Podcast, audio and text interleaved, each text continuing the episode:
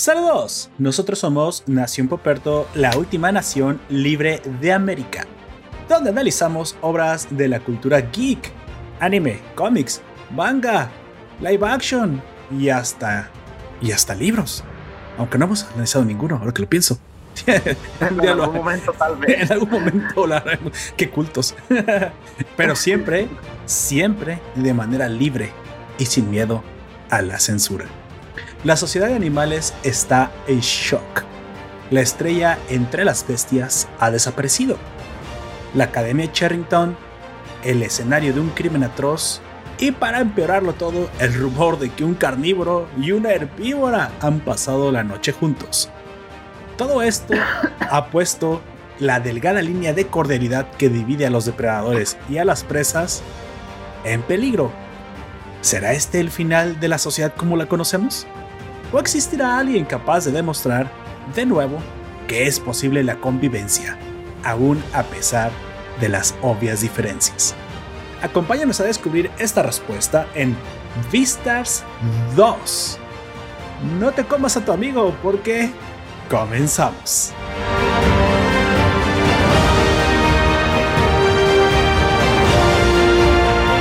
Bueno, gente, yo soy Poperto y seré tu anfitrión a lo largo de este podcast.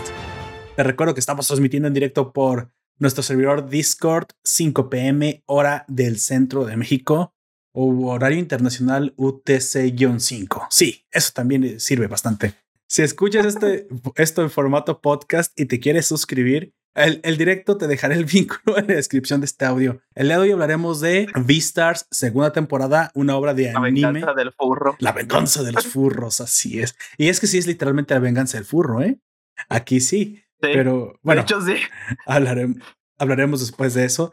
Para los nuevos ciudadanos de la nación que por primera vez nos, nos sintonizan, eh, o para los que tienen un poco de habernos escuchado, la primera parte hablaremos de Beastars sin eh, spoilers, ¿sale? para que no se asusten de, ay, me van a contar todo. No, no, te avisaremos cuando comencemos a hablar con la parte con spoilers, que eso precisamente será la segunda parte de este podcast donde analizaremos a, profundidad los eventos importantes que sucedieron durante esta segunda temporada.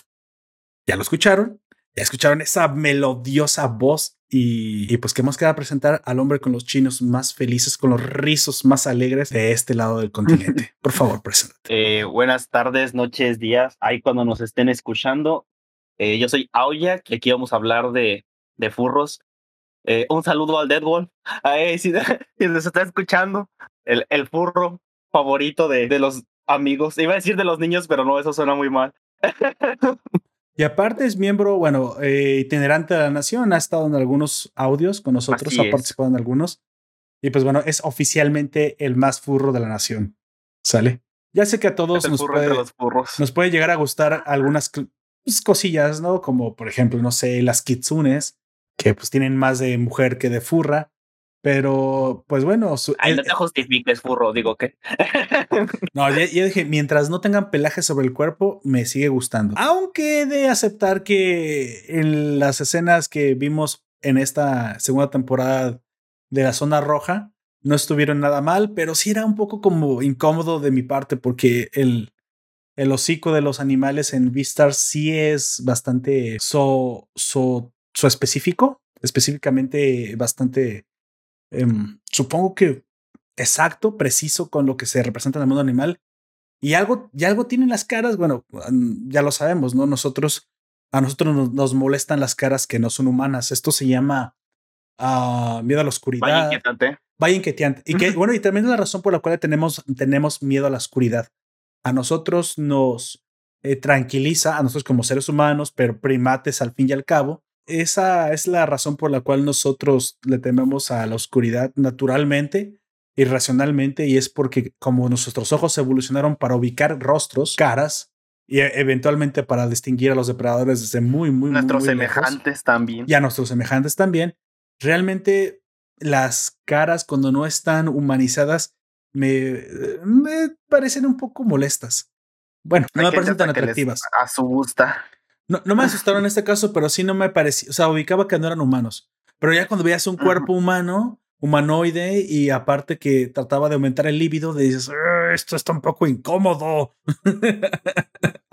sí, no, me gusta tanto ese hecho.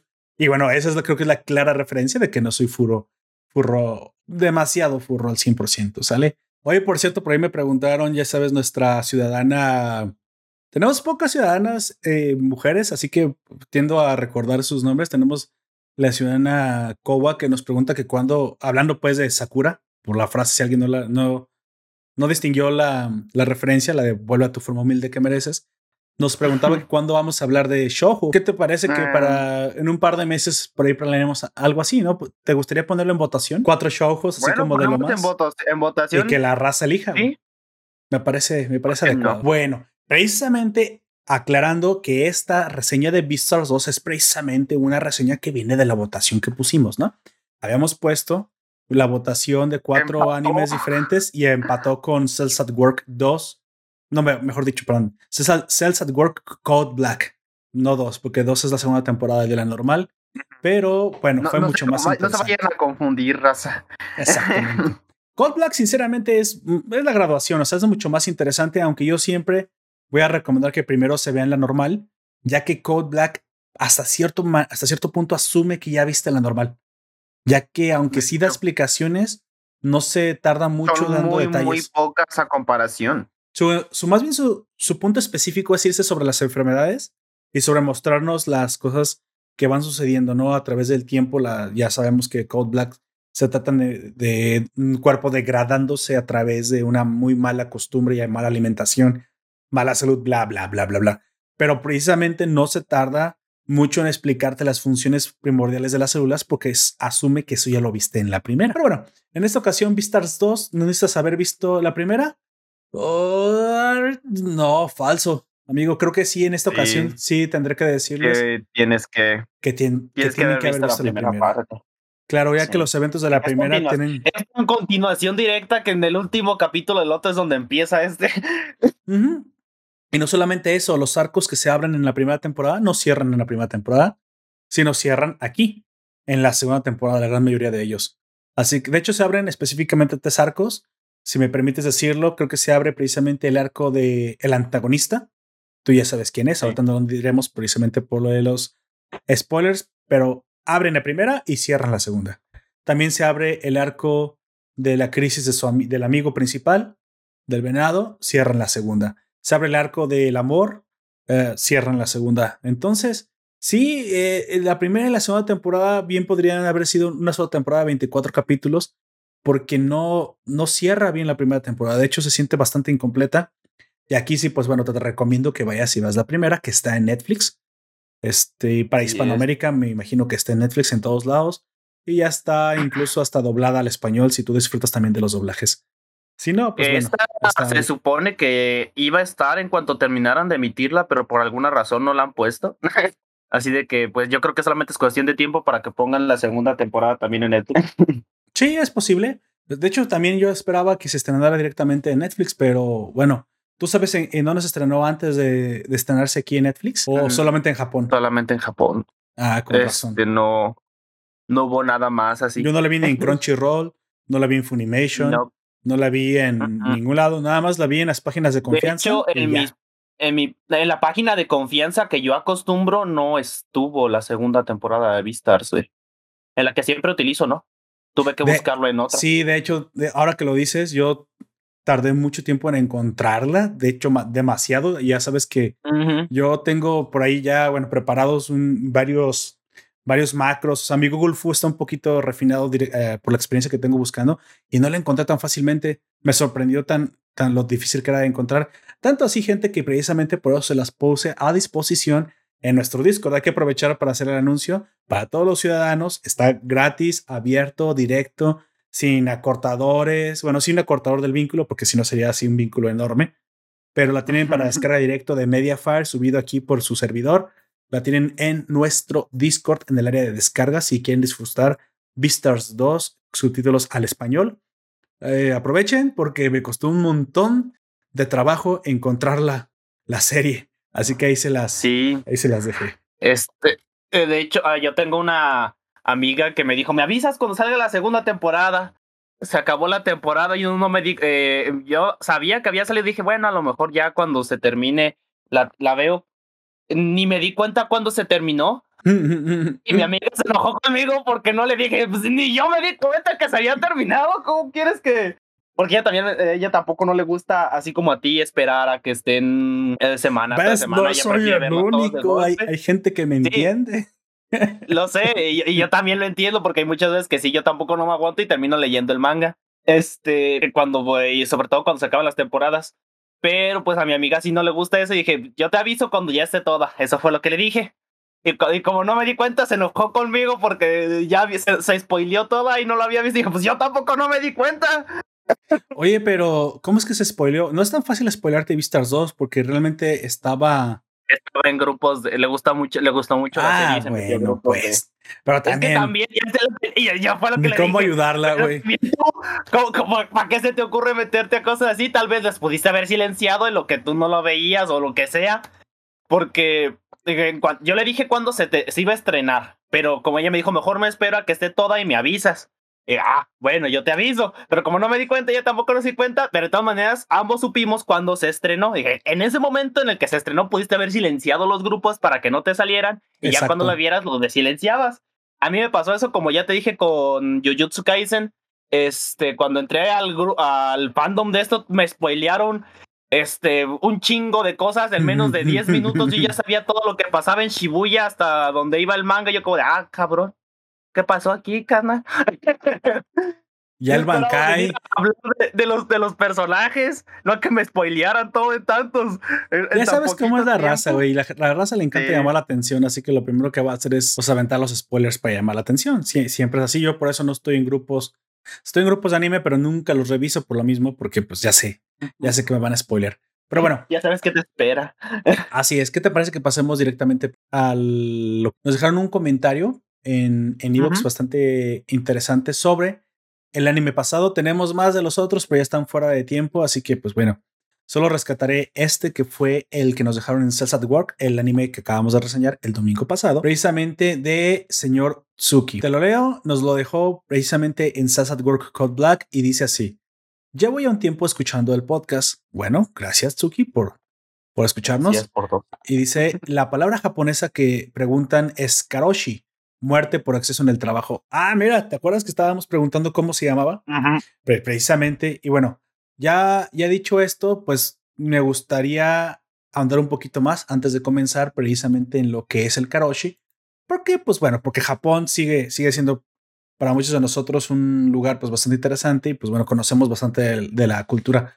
No tienes que ser propiamente un otaku, me parece que eso se ha venido convirtiendo en una, una, una palabra más semejante a lo que se refiere en Japón, que es básicamente estar obsesionado. No, a mí me parece que ser un fan de la cultura japonesa y un fanático del, anime y esto, eh, realmente es bastante bueno y no me gustaría que la... No, bueno, no me hubiera gustado que la palabra otaku se hubiera convertido en algo malo, pero ya, ya, ya se convirtió en algo malo, ¿sí? Eh, no, es que la palabra otaku ya era algo malo. Nosotros le quitamos el, significado. Pero también ahora acá también lo este escucho así, güey. Pero ya también de este lado lo escucho como mm. que se refieren con algo despectivo. Entonces, a mí no me gustaría decirlo así porque a mí todo el tiempo me pareció que otaku era una gran palabra para, para definir una comunidad que era fanática de la cultura japonesa, del anime. Pero bueno, pues dicho así, vamos a utilizar pues las normal, fanático de, de Japón, fanático de anime. Entonces, la mayoría de nosotros, pues, eh, sabíamos que en Japón sucedía esto y quise expandir un poquito más de la cultura y fui a buscar lo que realmente estaba sucediendo con el karoshi en Japón. Esto no nos tomará mucho tiempo, solamente quiero decirte qué fue lo que encontré y ahorita tú también dices tu opinión. ¿Qué te parece, amigo? Mira, pues karoshi es una palabra japonesa eh, que significa literalmente muerte por exceso de trabajo. Y aunque parezca una leyenda urbana, realmente e, en verdad es un fenómeno social reconocido en Japón y esto tiene desde 1987 que la sociedad japonesa públicamente lo describió, lo acuñó y aparte lo reportó prácticamente las autoridades como un problema de, de, la sociedad. Sí, incluso el Ministerio de Salud toma estadísticas sobre esto y año con año tratan de, de pelear o con sus campañas y hacer conciencia de que pues esto es un problema de salud japonesa, güey. Ya te imaginarás entonces que para que el gobierno ya esté metido en esto, realmente hay alguna clase de preocupación. También nos dicen que está tan extendido esto del karoshi que si algún juez determina que alguien murió por exceso de trabajo, entonces su familia debe de recibir una compensación por al menos 20 mil dólares por parte del gobierno y pagos de hasta 1.6 millones de dólares por parte de la compañía. Lo cual me parece oh. pues que está bien que se hagan cargo de la familia, sin embargo, no Creo vaya... demasiado, ¿no? Demasiado dinero. ¿Cuánto vale una vida para ti, amigo? Bueno, sí, eso es cierto no se puede cuantificar, pero no sé, tal vez no haber dado esa cantidad, sino a lo mejor por cierto tiempo hacerse cargo de la familia, en vez de dar tanto dinero tan de golpe, porque dar tanto dinero tan de golpe es contraproducente. ¿Crees que voy a provocar que mucha gente quiera morir por trabajo precisamente para que se encargue, para que el gobierno le dé dinero a su familia?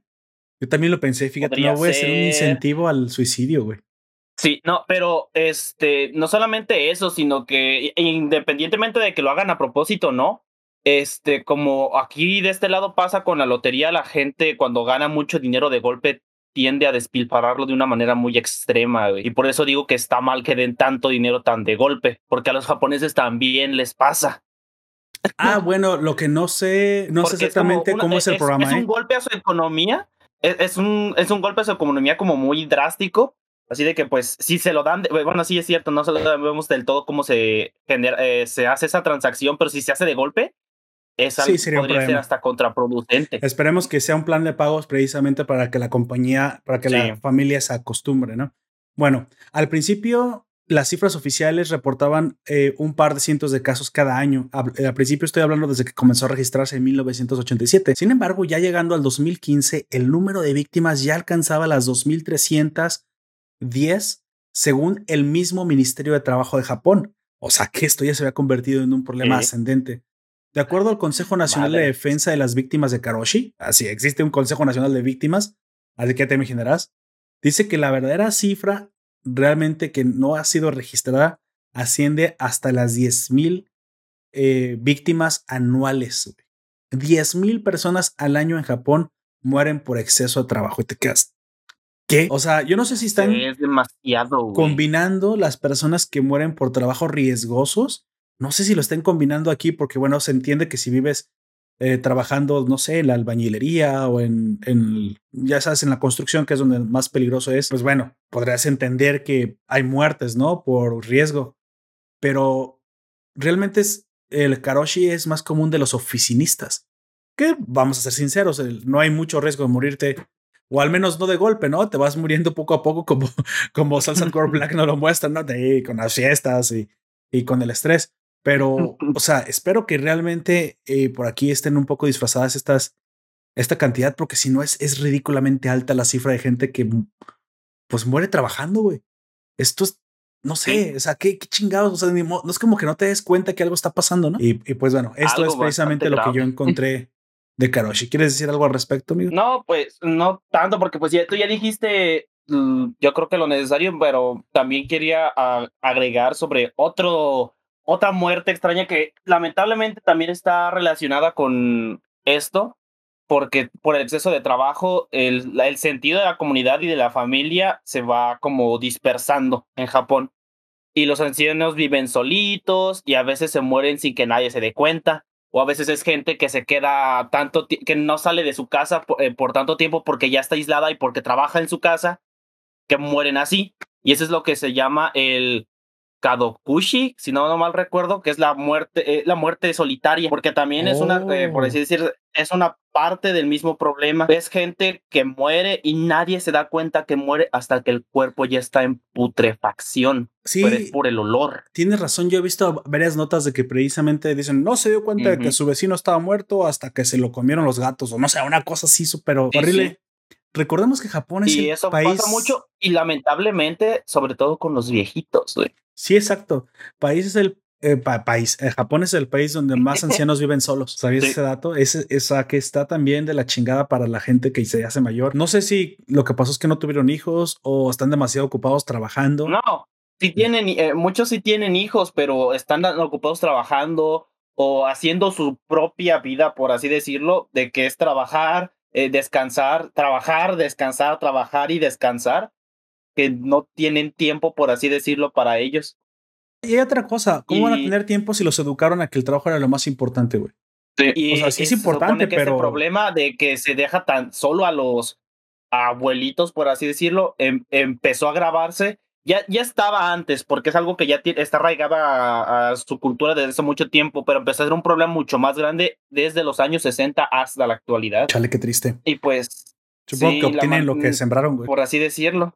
Porque también ellos, de alguna manera, eh, son responsables y los que no son responsables tampoco hicieron nada para que no se les metieran esas ideas en su cabeza de por la parte de la sociedad. Pues yo todo el tiempo he estado viendo que se quejan precisamente de que, de que desde niños eh, los papás, pues prácticamente no los quieren. Bueno, no es que no los quieren, güey, pero no estamos, no están acostumbrados a darles el, el cariño o a convivir con ellos como están, estamos acostumbrados en Hispanoamérica, güey. Entonces yo me imagino que, cuando eh, crecen. Sí, eh, son muchos los casos, digamos, eso es lo más común, pero también puede haber casos aislados en los que sí estén los padres al pendiente de ellos, pero como en la sociedad ya está tan arraigada esta cultura de solo trabaja y trabaja y trabaja, ellos terminan adoptándola y eso es lo que termina alejándose ya de sus papás por consecuencia y termina provocando probablemente lo que digo que es el kodokushi o que los viejitos se mueran y desde que su hijo se independizó o se haya separado de ellos, nunca más lo hayan vuelto a ver.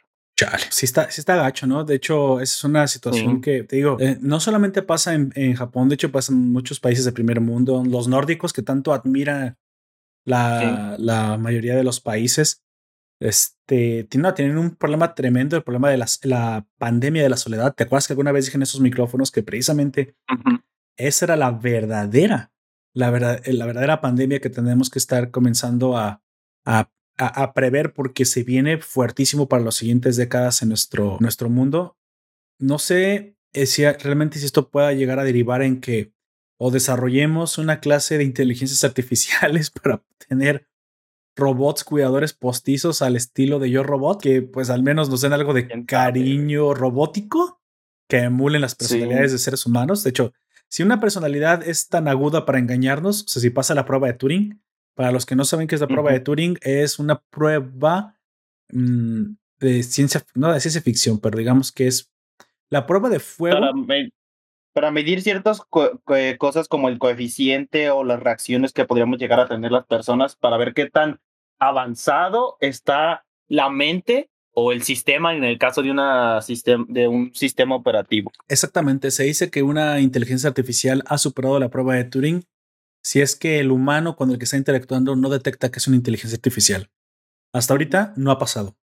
Sí, pero estamos muy cerca de ese límite en el que ya nos empiezan a, a, imitar, nos empiezan a engañar de cierta forma. Pues no quiero decir engañar, mejor dicho, nos empiezan a emular de tal forma que puede que ya no distingamos la inteligencia artificial de una persona real. Eso significaría simplemente que hemos logrado imprimir nuestras pautas mentales lo suficientemente bien en una máquina como para que pueda emularnos. Eso no quiere decir que nadie te esté haciendo fraude ni te esté engañando, no, simplemente ah, me gusta pensar que es otro humano que ha logrado programar la personalidad de algún otro humano en una máquina y eso te puede llegar a ser compañía pues eso puede hacer muchas cosas por ti, ¿no? Yo espero que en un momento tengamos en nuestras casas precisamente, no sé, ya me llegó el nuevo Cyber Helper 2003, güey. ¿Y qué hace? Pues barre, mira, y trapea. ¿Y qué más hace? Oh, bueno, tiene una. Eh, hay una versión sexy, pero esa no solamente te la puedo mostrar en la noche. El vato.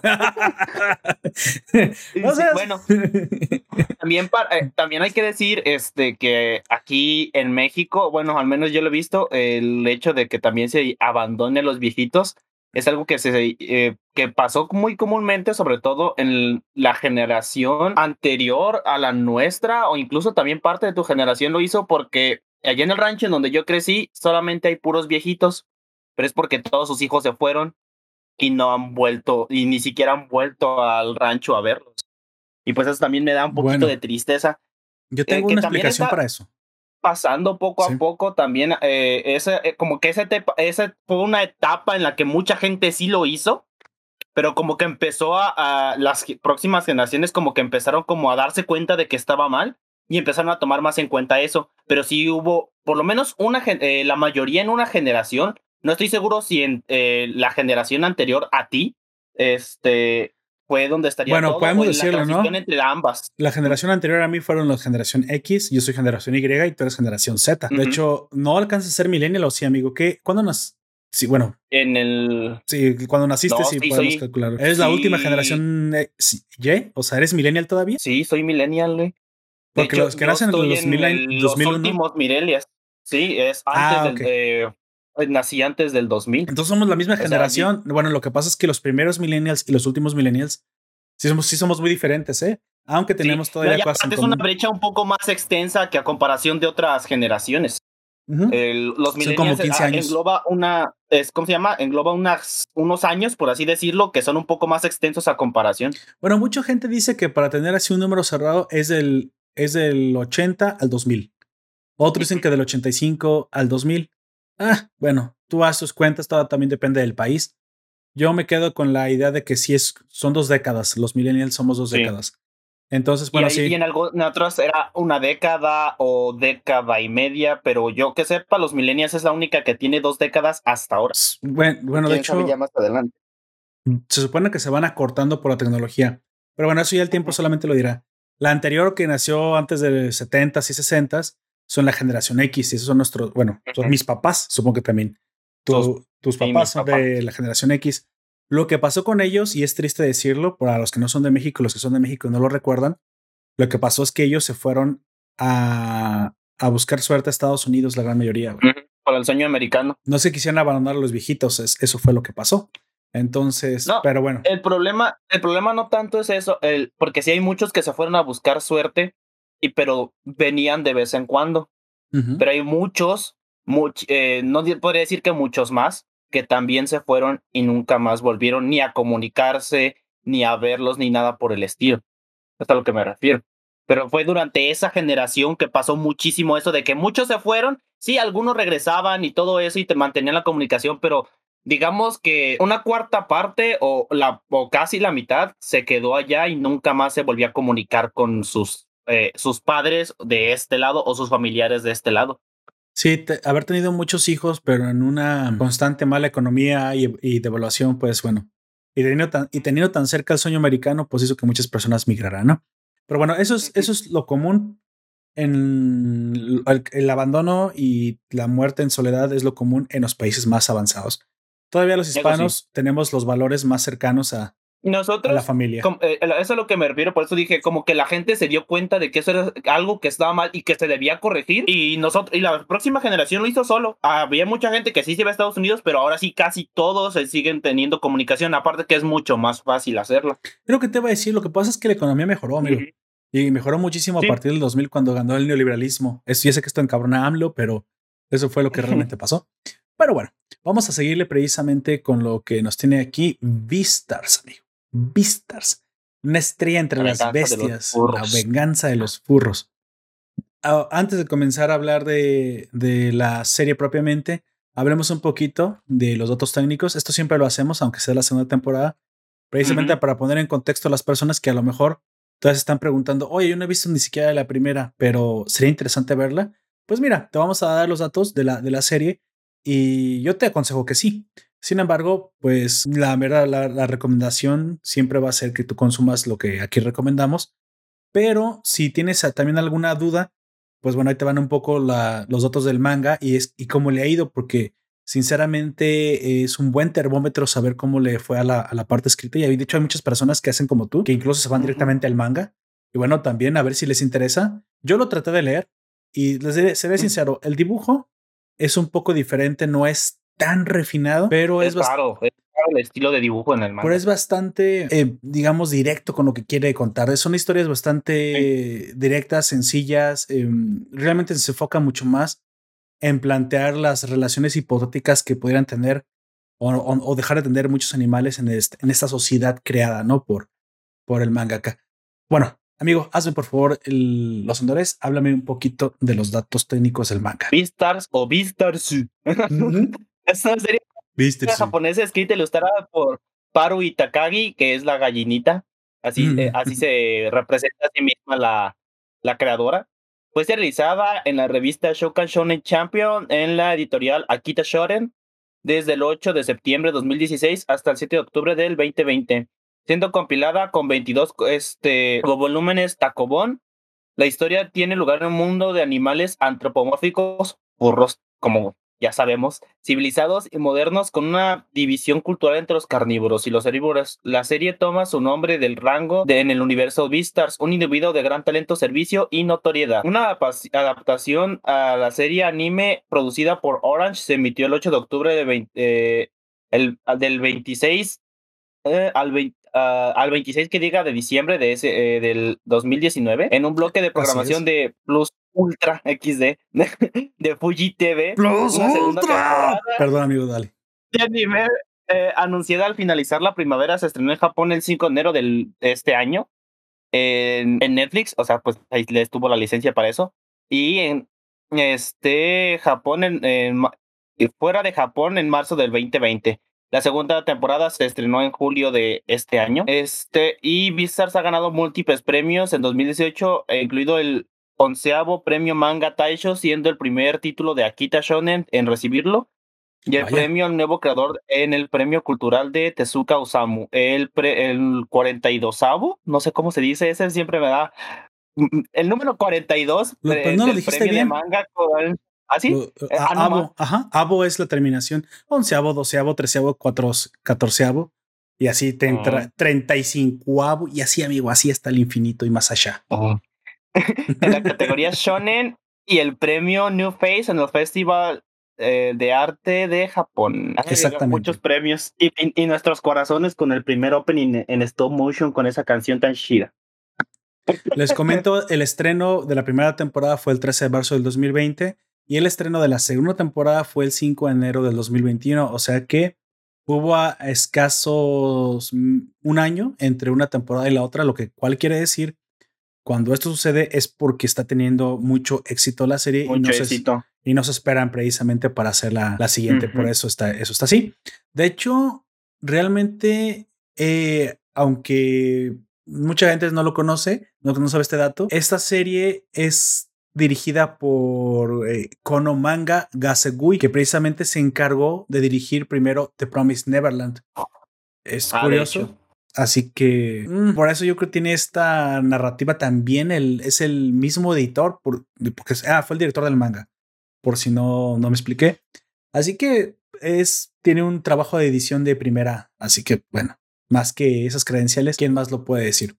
También quisiera hablar un poquito de las otras obras que tiene el autor de Parui Tagaki, o autora, mejor dicho, que no solamente es la que ustedes ya saben, que es Beastars, también antes de eso, ella había hecho una clase de, una serie de, mini historias en el mundo de Beastars llamado Beast Complex.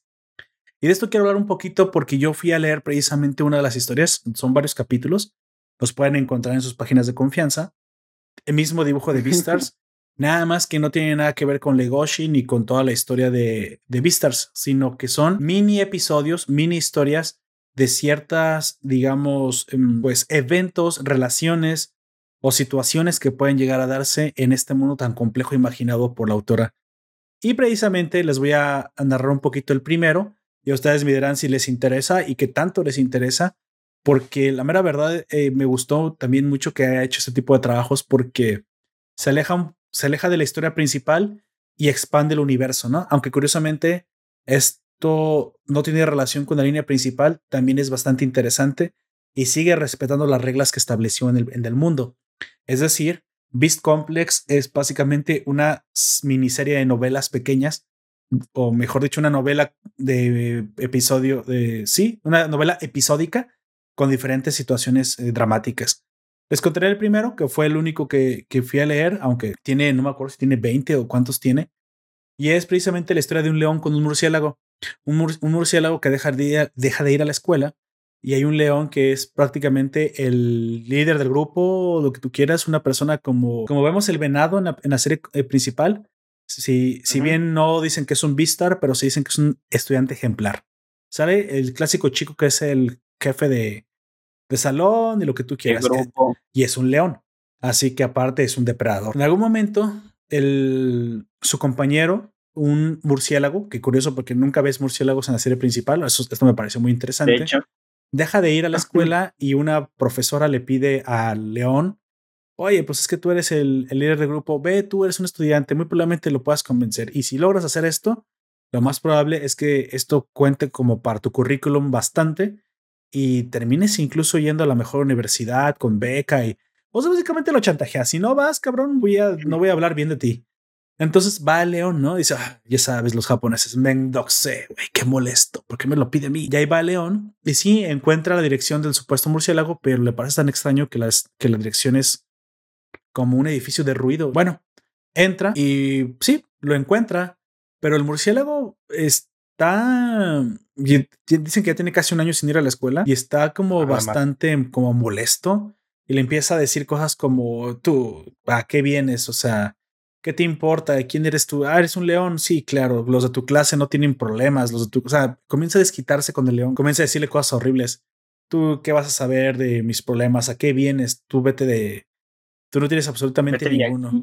Tú eres demasiado superficial. Eres un león y solamente vives de tu cuerpo, pero en tu mente, tu cabeza está vacía. O sea, le comienza a, tirar así chairamente, güey. O sea, Chairamente. Como, como, desquitándose, güey. Y el león, oye, güey, yo nomás vine porque me pidieron este, traerte este, la tarea y a ver si te convencía de volver, pero si me sigues insultando y qué, me vas a comer, los, tus, los carnívoros solo salen comer, sabes, clásico sentimiento de inferioridad del, del chairo, del herbívoro.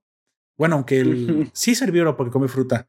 Entonces lo toma por las patas, ya están colgados los murciélagos, y le va a dar sentar una mordida, güey. Y se queda el, claro, hazlo. No tienes los, el valor, no tienes los tanates. Y el león así como que, ¡ah! me cagas, así como que lo suelta y dice, ni, madres, tú, tú, no me vas a convencer de darte ninguna mordida, si quieres, si te importa, ahí está, si no, no me vuelves a molestar. Y se va bien enojado, güey. Entonces, digo, en esta mini historia de Beast Complex, este, este manga que es alterno a, digamos que es de puros spin-offs, mini spin-offs, el león pues pasa tiempo a solas pensando lo que le dijo el murciélago.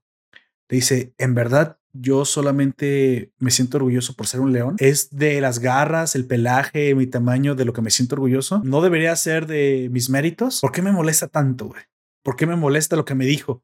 Entonces vuelve al día siguiente sin que nadie se lo pidiera y llega con el murciélago y le dice, ah, volviste el murciélago, ¿qué vienes por más? Así, güey, pinche murciélago, güey, estás viendo que le juegas al vergas, güey, este cabrón te puede matar el güey. Sí. Es, un suicida. Sí, sí, sí, porque el murciélago se queda pensando para sí mismo cuando se va el león que se estaba cagando el miedo, güey. Estaba, estaba temblando y decía, no sé por qué lo hice. Tal vez lo hice porque quería que todo acabara. O sea, el murciélago estaba provocando literalmente a León. Por este segundo día, cuando León llega, le dice, mira, mira, este amigo, este, no, no quiero pelearme. De hecho, al contrario, eh, quiero que me cuentes por qué estás aquí. Es en serio, o sea, en serio sí lo quiero saber porque me, me sorprende mucho cómo es que puedas vivir solo, o sea, te admiro. Y el murciélago, ¿qué? ¿A mí? What the, hell are you talking about? ¿A, mí?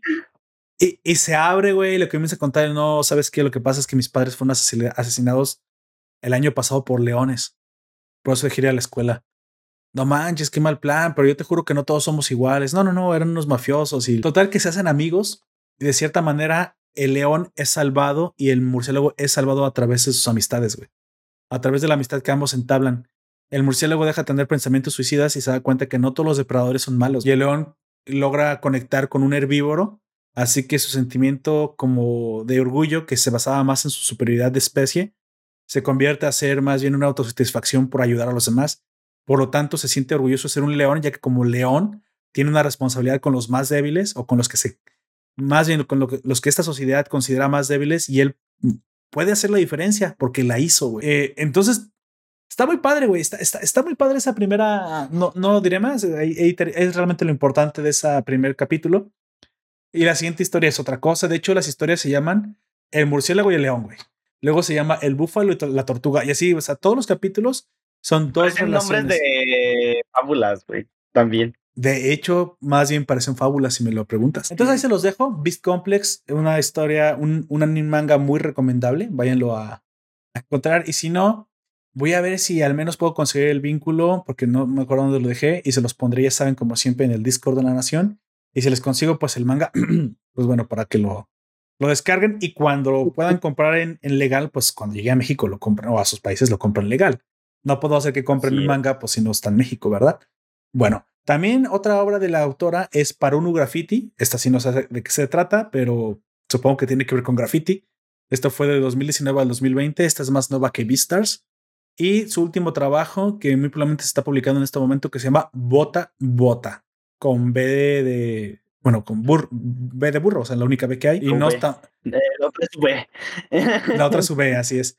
Bota Bota. Esas son las mangas serializados que tiene. Tiene dos trabajos one shots, uno en el 2018 y otro en el 2019. Uno se llama White Bird and Boyne. Este tampoco sé de qué se trata. No, solo, solo yo solo les traigo el título. Y la segunda se llama Manga Noodles, como fideos, supongo. Así que a lo mejor se trata de comer. Y este también es un one shot. Ahí por, si les interesa, lo pueden ir a buscar y ya me dicen ustedes de qué se trata. Yo sinceramente no me ahondé más porque es demasiado, demasiado el tiempo que se necesita para ir a buscar los mangas y leerlos, pero seguro que ustedes que tienen más tiempo para leer mangas, pues igual les interese por ahí leer de esta autora, ya que la mera verdad la forma en la que escribe me, me, me gustó mucho. Me de hecho, los one shots en mi, en mi tiempo libre, ten por seguro que me los voy a leer porque me gustó mucho esta historia de Beast Complex. Y aparte, esto, eso se presta para que lo leas em, en tus tiempos libres, ya que no tiene una continuidad, güey. O sea, ahorita puedes leer uno, en una semana te lees otro, porque como son historias alternativas e individuales, pues no tienes que perderte ni acordarte de ninguna continuidad.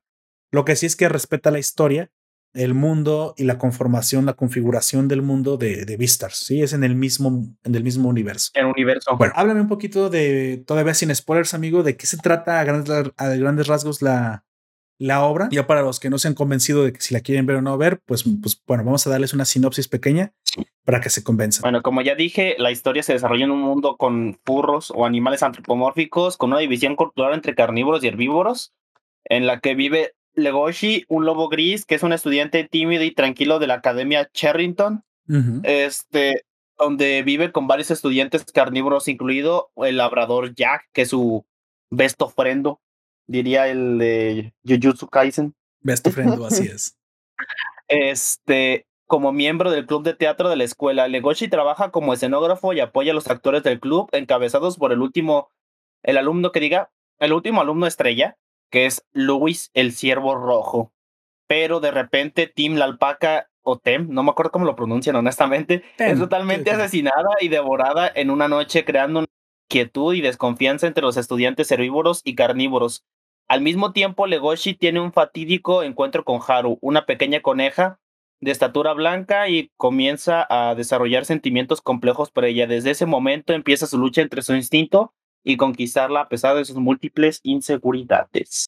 Así es, entonces imagínense en un mundo donde los carnívoros y los herbívoros viven en sociedad, pero sí aplica la ley de la selva, o sea que los carnívoros sí se pueden comer a los herbívoros, aunque por civilización tratan de no hacerlo pues el que realmente haya sucedido una transgresión a esta regla sagrada, pues afecta la, pues el ambiente cultural, ¿no? Al fin y al cabo, también como todo lo japonés sucede en una escuela, la Academia Charrington pues va a ser el escenario principal y el personaje principal será este lobo que no solamente pues ahora se va a ver, ¿cómo te gustaría decirlo? Que va a ser víctima de la mala publicidad que, que, va, que acaban de recibir los carnívoros por el asesinato de un estudiante, pues pues te imaginarás, todos los, todos los carnívoros son sospechosos, güey. Oye, pero yo no fui. No importa, eres sospechoso.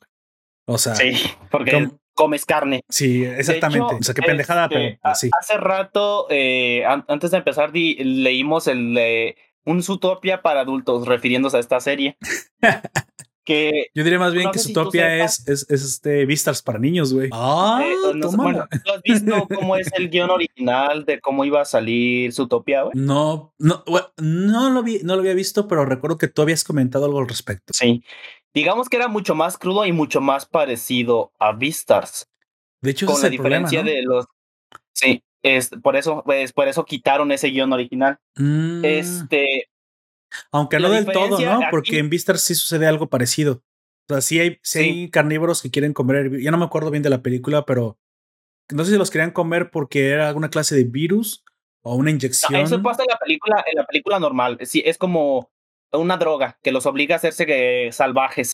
Pero ah, en la película, en el guion original, el primer guion que sacaron, los carnívoros estaban prácticamente en situación de esclavitud, güey, porque los tenían, este, Ah, creo que vamos a ponerlo así como una manera muy exagerada, los tenían castrados, los tenían con los colmillos, eh, este, ¿cómo se llama? Eh, cortados, alisados, las garras cortadas y siempre con bozales y con las manos esposadas. Hay sketches de eso, por ahí si buscan van a encontrar.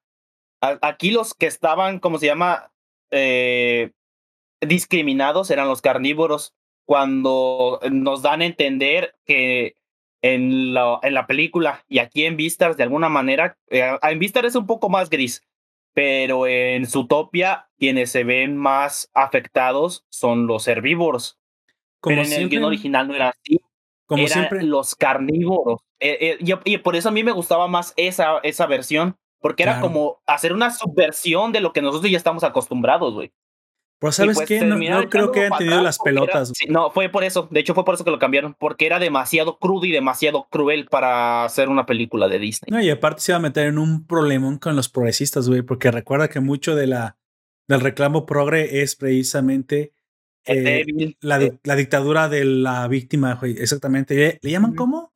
Dictadura victimista, güey. E, esa es la forma en que le llaman a eso. Entonces, pues bueno la gente se iba a enojar, sobre todo aquellos cuales. Con decirte que. Son su público. la, idea de que había policías investigando cosas sí se mantuvo. Eh, porque eso estaba en el original, pero este, ¿cómo se llama? Me hubiera encantado ver esa versión, güey, sinceramente. ¿Se llama Nick el zorro? Ya no me acuerdo. pero él está colaborando con la policía y, la coneja lo tiene con un bozal y con una correa y, y lo está jalando, lo jalonea y lo lleva a todas partes así, güey. ¿Y la, coneja es eh, más, más, ¿qué más? ¿Sado? No, de la coneja no de la coneja en ese entonces no se tenía un, ¿cómo se llama? Un desarrollo para saber cuál era su personalidad pero a lo que se entiende es que iba a ser el cambio en este mundo para que los carnívoros fueran vistos de una mejor manera. Así de que supongo que ella no era masoquista, pero trataba de tratar de una manera más humana, comillas, comillas, porque pues no son humanos, a los carnívoros a comparación de los demás herbívoros. Lo que vamos a decirle a la gente antes de precisamente pasar los spoilers es que aquí en este mundo se resolvió de una manera un poco, si quieres, eh, endeble, pero sigue funcionando, que es el hecho de nombrar a un estudiante de la academia más prestigiosa, el Vistar, que literalmente significa estrella bestia o la bestia estrella, que será el, digamos, el, el individuo de la sociedad más, mm, más importante, será también el individuo de la sociedad más ejemplar, a través del cual la, los herbívoros y los carnívoros aspirar a exactamente, él, exactamente creaban precisamente un modelo a seguir para que precisamente las diferencias entre carnívoros y herbívoros se dejaran de lado. Y esto incluso se volvía mucho más eh, impresionante porque el que era el Vistar era un herbívoro. Y aún así los carnívoros también lo respetaban porque querían demostrar que las que los méritos estaban por encima de la naturaleza de cada uno, lo cual me parece que es la forma correcta de hacerlo. Fíjate, eso es a lo que nunca llegó su topia. la moral está por encima del origen. Exactamente. Las, los méritos y la moral y la ética y los valores eh, se sobrescriben la identidad, güey. Digo, algo que su, su topia no, iba a, no se iba a atrever a hacer porque pues no tuvo las pelotas Disney de, no, no tuvo los tanates para hacerlo. Y, y, honestamente, eh, eh, como tú lo dijiste, como yo lo dije en esa ocasión hace mucho, y como mucho más lo han dicho, habría sido mucho mejor esa versión, porque habría sido algo bastante interesante de ver. Pero bueno, ahora lo tenemos con Beastars y pues por eso que hoy le estamos reseñando, ¿no? Esta serie, esta gran serie que en un principio, seré sincero, yo pensé, pues van a ser furros nada más, pero no fue así. No fue así, no es una serie de furros. La que sí puede ser una serie de furros por furros, y aún así tiene algo interesante en su trama, pero bueno, que me perdonen los que les encantó esto, pero fue mm, Brand New Animal. No me malentiendan, ah, no, es, no es mala, pero sí es más más fanservice de furros. Michiru tiene muy buen diseño, el lobo también tiene buen diseño. De hecho, lo fuerte de realmente Brand New Animals es cómo, expande la furres, güey, hasta, sus últimas, hasta sus últimas consecuencias. Beastars solo utiliza modelos furros como excusa para contar una historia. Exactamente, con grandes problemas sociales y con grandes eh, retos de que Los problemas sociales también están en Brand New Animal, no nos malentiendan, pero solo, eh, ahí la diferencia es que está ligado a su furrez. Aquí está ligado a su forma de pensar y a sus orígenes. Exactamente, a su furrez, me encanta. Exactamente. Aparte en Brand New Animal, bueno, no, eso no es spoiler, bueno, sí existen los humanos. Y hay una clase de, pues de, de división. Aquí no, o sea, Beastars es un mundo de puros furros. Los seres humanos somos la especie que no existimos. Aquí realmente el problema viene a ser entre ellos mismos cómo es que organizan su sociedad, ¿no? Y precisamente eso es de lo que hablaremos aquí. Ya, ya creo que dijimos lo, más importante. Si hasta ahorita se te antojó ver esa serie, créeme que no vas a quedar decepcionado. Van dos temporadas apenas y realmente queda eh, abierta para una. Pues sí, queda abierta para una tercera temporada, que lo pienso. De hecho, sí. Aunque ya cerraron dos de los arcos más interesantes precisamente en esta segunda temporada. Pero bueno, dicho lo dicho, si no tenemos nada más que decir eh, sin spoilers, pues pasemos precisamente ya a hablar con toda la clase de libertad que se pueda sobre advertencia. Amigo. No hay engaño. No hay engaño. Sí es.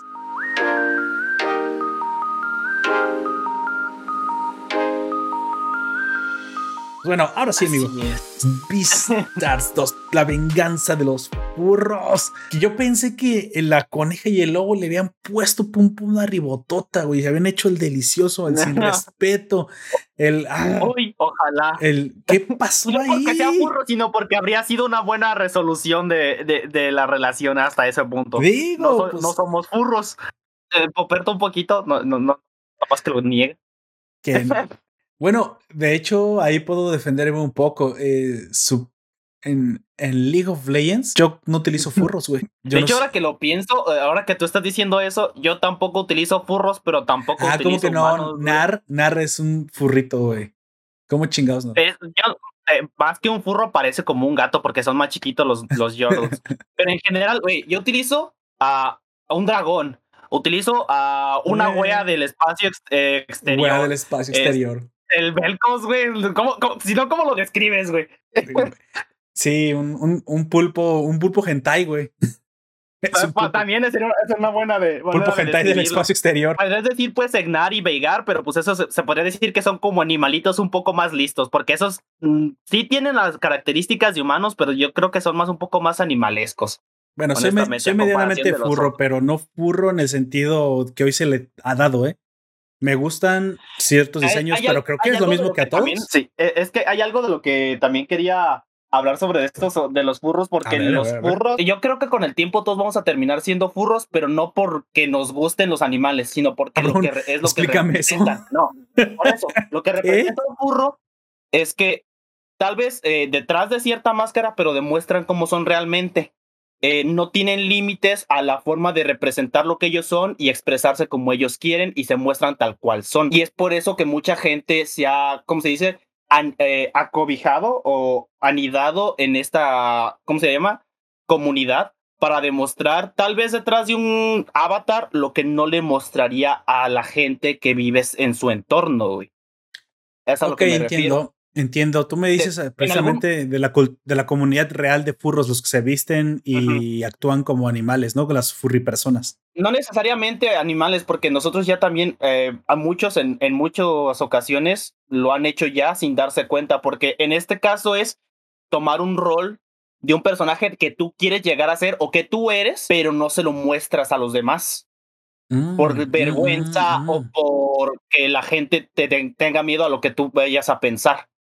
O sea, o tú hablas de crearte un alias para Sí, ser la que es persona eso, que no te atreves a ser. La comunidad de los furries, te lo voy a decir, yo llevo mucho tiempo en internet y he entrado a muchas comunidades para ver cómo actúan. Y los furries no son solamente el que le gusta acogerse a los animales antropomórficos, güey. Los que llevan mucho tiempo llevan. ah, no necesariamente. eh, ellos dicen que no, pero pues vamos a, vamos a darles el beneficio de la duda, güey. ok, está bien. Chale. Eh, pero no solamente es eso, sí, hay muchos que se sienten atraídos sentimental o sexualmente por los animales, pero no necesariamente es por eso, sino porque es lo que, por lo que representa ese avatar para ellos, güey. Mm, es por eso que digo que en algún momento todos vamos a terminar siendo furros, comillas, comillas, pero por lo que representa el furro. O sea, el avatar. Aún no veo la conexión de eh, cómo es que acabaremos siendo todos eso, amigo. No la veo todavía. a decir, ya no voy a decir la palabra furro en ese sentido, sino que lo que representa el avatar. O sea, que todos vamos a terminar acogiendo a este una ¿Algún figura alias? en la que vamos a poder hablar y expresarnos sin miedo a que nadie nos diga nada, mientras en, en otra realidad, por así decirlo, estamos nosotros como nos mostramos a los demás. Es lo que ah, Mm, está, se explora en el libro de Demian de la máscara, que máscara es lo que mostramos a otros y sombra es como somos, pero no se lo mostramos. Te pusiste muy Black Mirror, amigo. Sí, pero eso es a lo que me refiero, güey. Es algo que tarde o temprano va a terminar pasando y yo estoy seguro de que eso va a pasar, güey. Hmm, o sea, tú dices que no existirá la gente que viva auténticamente como es en, en todos lados. Eh, sí, no te digo que no, pero tarde o temprano la gente que esconde mucho sus sentimientos va a terminar haciendo eso. Y la gente que no esconde sus sentimientos por sentirse parte de la comunidad o de un grupo va a empezar a extrapolar cómo es también a ese avatar. La gente que ya se muestra, que por lo que decimos, las personas auténticas van a tratar de integrarse a esas personas que tal vez en, en personas no son auténticas, pero detrás de ese, eh, de ese avatar eh, pueden decir todo lo que piensan. Y entonces eh, se van a empezar a integrar y todos van a terminar teniendo como, digamos, su avatar. La mayoría de los que no hablan como piensan o que dicen lo que sienten todo el tiempo van a tener su avatar en el que sí lo hacen y luego su realidad en la que hablan de una manera más rezagada o, o más calmada. Y luego están los que digamos, decimos las palabras, las personas auténticas que en, los mismos lados tal, tal vez sean iguales, o incluso que en la, el avatar, eh, porque ahí está la tercera parte de el, la máscara, la sombra y el super yo, creo que es como le dice, que es lo que nosotros, ni siquiera nosotros sabemos que somos, pero que no, eh, como no lo sabemos. Fue súper interesante. Me encantaría que en algún momento hiciéramos algo para desarrollar ese tema. Estás hablando precisamente de la sombra freudiana y de mucho de la teoría de la psicología de Jung. Bueno. Sí, y pues yo todo eso lo conocí por el libro de Demian, que también se lo recomiendo mucho. Alguna vez hablaremos de eso. Claro que sí. Ya dijimos que también hacemos de libros y nunca hemos hecho de un libro, así que no nos podemos quedar atrás, amigos. Debemos hacer un libro alguna vez. Aunque en teoría los cómics son de cierta manera, pues libros, pero pues ya tú sabes. Son novelas gráficas, son novelas gráficas. dirían. O sea, libros sin dibujitos te da falta. Ajá. Bueno, hay que hablar un poquito también de los antecedentes. Eh, recordarles precisamente a los que nos están escuchando que en la primera temporada sucedieron bastantes cosas interesantes y se abrieron algunos arcos que quedaron inconclusos e incompletos para esta segunda temporada. Recordemos que de Luis, Luis o el Benedito el Cachón, el Venado Cachón, ese canijo, pues terminó siendo prácticamente, como tú dijiste, una máscara su yo interior sale, sale realmente cuando va al rescate de Haru. Entre comillas, comillas, me parece que Haru le importaba más bien poco. Eh, iba a, a, vengarse por haber sido vendido como carne que lo es, pero pues igual se enojó haber vendido, haberse, haberse si, ah, haber sido vendido como carne en el mercado negro. Y pues eso es el como que el, el, odio que tiene contra los depredadores, contra los carnívoros. Curiosamente, este mismo odio es el mismo que muestra hacia Legoshi toda la primera temporada. Y dado que Legoshi trata de ocultar su carnivorosidad, güey, su depredador, ya me metí en problemas, eh, de que es un depredador, Entonces se encabrona su instinto, porque dice, tú eres un depredador. ¿Cómo es posible que no tienes ganas de soltarme una mordida cuando te humillo, cuando te digo cosas así? No, Luis, yo te veo más bien como una persona a quien admirar. Aunque aquí hay alguna clase como de truco, porque tendremos que decir algo del manga, porque si no nos entendería bien. El problema es que Legoshi no es, no es 100% lobo. Sí. La, no la mamá de Legoshi sí es una loba, pero el papá, no, el papá también es un lobo, pero el abuelo es un reptil, güey. Es este un dragón de Komodo. Así que por la sangre de Legoshi ya corre eh, sangre multiespecie. No es un lobo puro realmente, es por eso que tiene un tamaño enorme demasiado. A comparación de los otros, creo que les gana por unos 50 centímetros a, a los demás. No sé, es como una, una cosa muy exagerada. Exactamente. Esto nunca lo tocaron ni en la primera ni en la segunda temporada, pero se los quiero decir del manga, no porque los estoy spoileando, porque esta historia ya debe haber salido. Eso sí se cuenta antes de los eventos en los cuales está basado en la temporada 2, así que no sé por qué quiso esconderlo, a lo mejor por el tiempo y no se alcanzaba a contar o simplemente porque quieren desarrollar ese arco después. Por esa es la razón por la cual Legoshi en un principio no acepta su, su, su instinto asesino, que, pues, que vive en él. Se confunde durante la primera temporada, ya que trata de cazar a Haru y ya no sabe si es amor o hambre, güey. Supongo que son cosas parecidas. es que para él ambas, las, ambas cosas son nuevas, güey. Ese tipo de hambre tan extrema y el sentir algo por alguien como son, a pesar de su tamaño, es alguien joven. Sí, sí. Eh, y, como, y nosotros en esa época, como humanos, también hay veces que no sabemos qué es lo que estamos sintiendo, porque no entendemos cómo funciona. ¿Me la eh, quiero comer o me la quiero comer? Ah, cabrón, espérate. no aplica muy bien para los humanos. Yo he visto eh, y he tenido pláticas así, sobre todo con, eh, con algunos amigos y otras amigas. El amor saben qué es lo que es, pero no lo que llegan a sentir, porque ya han sentido amor por su familia. Mm, pero, por ejemplo, cosas como los celos es algo que antes nunca habían sentido y no saben cómo expresarlo o cómo este, cuando se sienten rechazados o eh, no saben qué es lo que se siente y, es por eso que después buscan eh, consejo, que a veces los consejos no son de mucha ayuda cuando son por parte de los padres, honestamente, vamos a, vamos a decir las cosas como son, güey. ¿Sabes de quién serían excelentes consejos, güey? De los miembros de Nación Poperto, güey. Ah, sí, güey. Ahí serían excelentes consejos. Eh, por ahí nuestro, nuestro compañero Kuma eh, eh, nos ha dicho muchas veces que se, nos agradece porque que somos amigos de una edad mucho mayor a la que él tiene y nosotros le aconsejamos y le decimos cosas porque nosotros ya pasamos por eso. Claro. Y muchos dicen, a mí me habría gustado, del mismo grupo, dicen, me habría gustado tener amigos de nuestra edad cuando teníamos tu edad para que nos ayudaran. En mi caso no es así porque yo sí tenía amigos de, de, la edad que tengo ahora cuando yo tenía la edad de él y me ayudó a entender muchas cosas. Claro. Pero eso es algo muy, muy cierto. Cuando eres joven y conoces a alguien como amigo, no como familiar, como compañero de clase, sino alguien que conoces tal vez porque, en mi caso fue porque fui a teatro y ahí conocí a gente que iba hasta la universidad y ellos eh, claro, con pláticas empecé a entender cosas mucho. Ah, mira, club de teatro, igual que Legoshi, amigo. Eres el Legoshi de la vida real. Y los pelos también igual, güey. Ah, yo no quiero terminar como él en esta temporada, quiero aclarar. Ah, no, no, claro, nadie quiere acabar con él. ¿Te acuerdas? ¿Te acuerdas que te dije que de alguna manera eso es lo que yo pensaba, no sé si te lo comenté, que era la razón por la cual tanto Instagramer comenzaba como a subir porque la gente busca modelos. Sí. Pero el, peligro de esto es encontrar un mal modelo. Eso es lo que siempre he tenido. O de una manera muy extrema a ese modelo para querer ser igual a él. Exacto. Bueno, si no, si, pues yo también quiero hacer nuestra promoción. Si tienen alguna clase de pregunta importante, también en Nación Poperto podemos contestar preguntas importantes.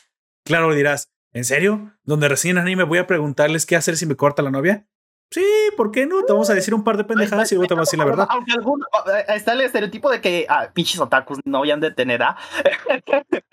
Pero sí, este, muchas veces eh, ya a muchos han tenido novias y todo eso. Ni novia no tener.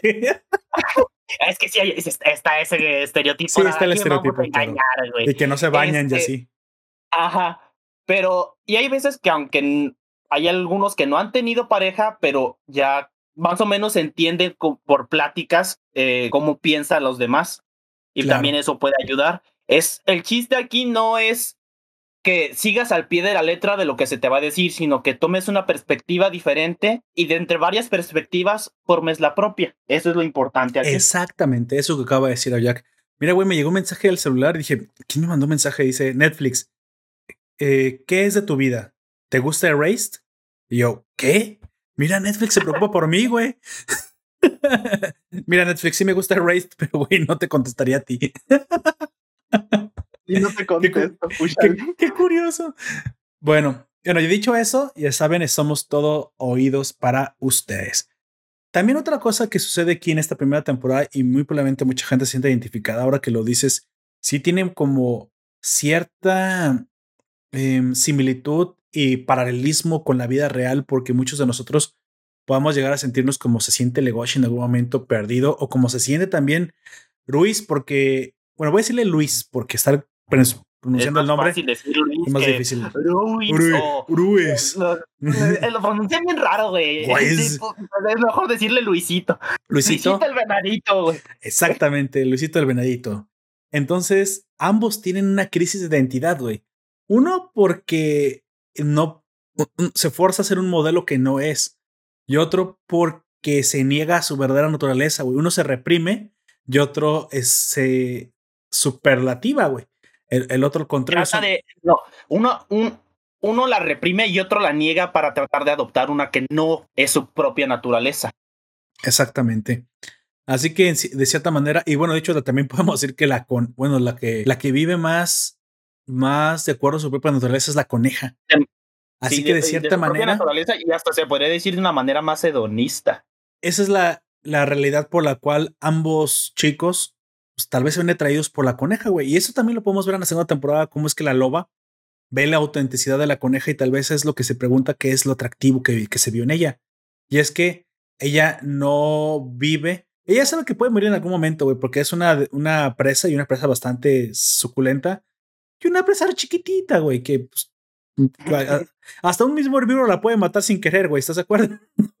sí, sí, porque es muy, muy pequeña. Pero bueno. No sé, un elefante pasa muy cerca de ella cuando está pegada a la pared y si pasan varios, pues la van a despochunar y va a quedar toda ahí embarrada. Güey, en el club de jardinería, cuando está bajando una, una caja, va en chinga el ayuno, detiene la caja así como que mide el doble que ella dice: ¿Qué te quieres morir? ¿Te quieres morir ese? Te cae esta caja encima y te pachurra. Ah, bueno, es que estoy acostumbrado a jugarme la vida. Yo, güey, o sea, también, eso sí de esta morra. Dice, la vida es un riesgo carnal. sí, aplica la vida un riesgo. Es un riesgo carnal. También vimos en la primera temporada cómo es que esta banda de Shishigumi secuestra a Haru y es la excusa precisamente para que reviente la personalidad de Luis y para que también reviente la necesidad de Legoshi de aceptar su propia naturaleza como depredador y un depredador bastante poderoso. También queda pendiente el asesinato de Tem y cómo pues todo esto mantiene una tensión tremenda en la escuela, ¿no? Porque de cierta manera, pues los herbívoros aumentaron la tensión, mejor bueno dicho, aumentó la tensión entre herbívoros y carnívoros porque la desconfianza de los herbívoros a los carnívoros, pues realmente justificadamente se dio, se vio bastante alimentada por el evento de la, del, como de la devoración, devoramiento, perdón, del devoramiento de Tem, güey. Perdón, de repente pienso la palabra y, la digo sin pensarla muy bien. sí, a mí también me pasa. Me, pasa sobre todo con las palabras que se parecen mucho, tal vez sea dislexia y todo eso, como por ejemplo paletería y papelería, me, me confundo mucho. Ahorita vengo, jefa, voy a, voy a sacar unas copias a la paletería. ¿No eres a la papelería? No, el paletero se compró una copiadora. ¿En serio? No, la mera verdad, pero no quería saber, no quería que te dieras cuenta.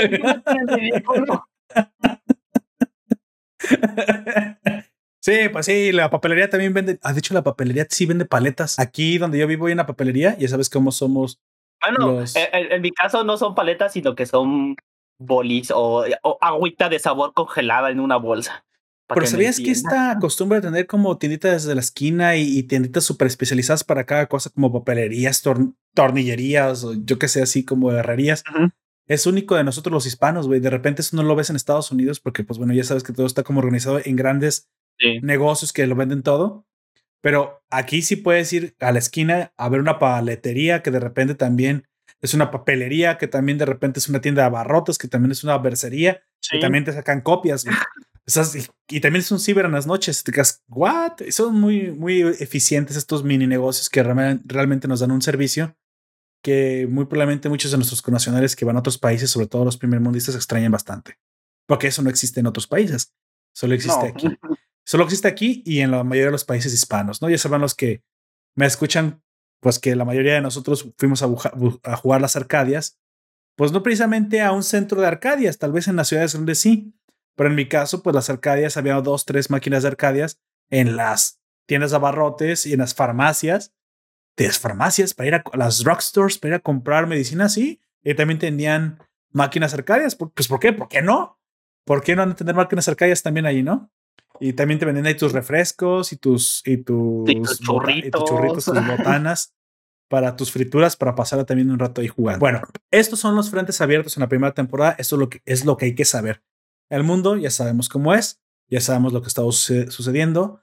Para la segunda temporada sabíamos que algo iba a terminar pasando en la escuela, ¿no? Teníamos teníamos pendiente que saber qué había sucedido con el depredador, qué había sucedido con el asesinato de Tem, qué iba a suceder precisamente con esta relación tan prohibida y tan... ¿Cómo es cuando blasfema? Que es entre una coneja y un, y un lobo. También... Un lobo, eh, comodo, no sé cómo decirlo, pero pues tampoco es un lobo normal. No, no, bueno, no es un lobo normal, pero estás de acuerdo que es un depredador y, y una presa ahí cochando pues ah, todo el mundo se escandaliza. Pues eso, eso es pecado, güey. Eso es peor que iba a ser una cosa racista, pero mejor no la digo porque YouTube se enoja y Facebook se enoja. Así que, pero bueno, eso sí no debería ser, güey. O sea, en, en el mundo de los bestias. Digo, esto es equivale pues a un tipo enorme con una chiquita, pero eso es el tamaño, pero no es ese el problema. El problema es precisamente que son de, pues, no solamente de especies diferentes, sino de ya de una clasificación, no, no sé a qué, a qué nivel de taxonomía, taxonomía. De la taxonomía se, se eleve el orden o clasificación, pero una cosa es herbívoro y el otro es carnívoro. Y los carnívoros están más cerca de otros carnívoros que de los mismos herbívoros, porque te das cuenta que incluso el sistema gástrico es completamente diferente. ¿no? Pero ese es el problema que precisamente Vistas nos muestra, el drama que nos muestra, y es lo que lo hace interesante, ¿no? Por cómo es que se resolverá esto. Y también nos habíamos quedado con la idea de que, pues, Luis pues, había petado, ¿no? Ahí, bueno, petado es este, había logrado lo importante, perdón, ya no será españolismos. Petateado. se había petateado. Ahora eh, usaré mexicanismos entonces. Había muerto, ¿no? Así es. Qué curioso que se parezcan tanto petado y petateado. Sí, es cierto. es curioso. No deberían, parecerse esas palabras. ahorita, qué pedo. ¿Qué onda? Bueno, el lenguaje y sus curiosidades. Entonces dices, güey, pues quiero saber más, ¿no? Como tú dijiste, yo no aguanto, yo no aguanté y fui a ver el manga. Eh, bueno, eso, eso lo dices tú, yo sí me aguanté. Aunque ya sabía que iba a pasar porque precisamente leí el arco del Comodoro del dragón de Komodo, porque pues eso me lo spoilearon. Dije, pues ya, ya me lo spoilearon, pues voy a leerlo. Pero no es un spoiler tanto así, simplemente habla pues del origen de Legoshi y por qué en su propia personalidad, por su propia sangre, corre alguna clase de tolerancia a otras especies, porque genéticamente, pues él viene de gente, por decir de alguna manera, gente que precisamente no son de la misma especie. cierto, ahora que lo pienso, ah, ah, si lo piensas de manera fría, por así decirlo, es imposible que se embarace una loba de un dragón de Komodo, por lo mismo que dijiste antes, son especies totalmente distintas en la taxonomía. Quiero pensar que. a lo mejor el embarazo entre especies, ahí sí es posible. Es una, un volado, güey. O sea, salen. No salen mezclados. Salen dragones. aún así me parece raro, güey. Mira, aquí los. No te han dicho si los dragones, los de Komodo, o sea, los reptiles, este, ponen huevos aquí en este mundo. Yo me suponer que sí, pero si se pueden mezclar, supongo que tiene prioridad la hembra, así que es mamaria porque es una loba, o sea, es un mammal, es un mamífero.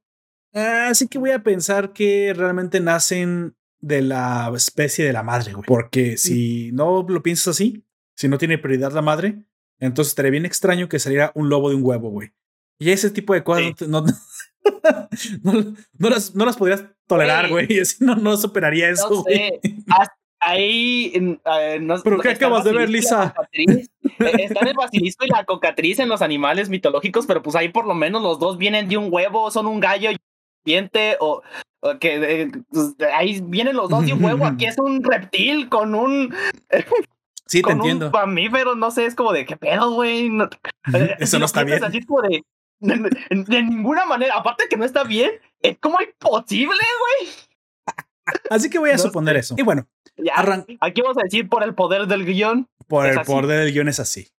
Arrancamos precisamente con la segunda temporada. ¿Recuerdas que vemos cómo es que en escuela hay un rumor? Un rumor no muy, um, pues, natural, güey más bien sobrenatural. Por ahí hay gente, dice que los animales dicen que han visto el fantasma de Temblalpac, que tiene seis ojos y que ronda el lugar donde murió.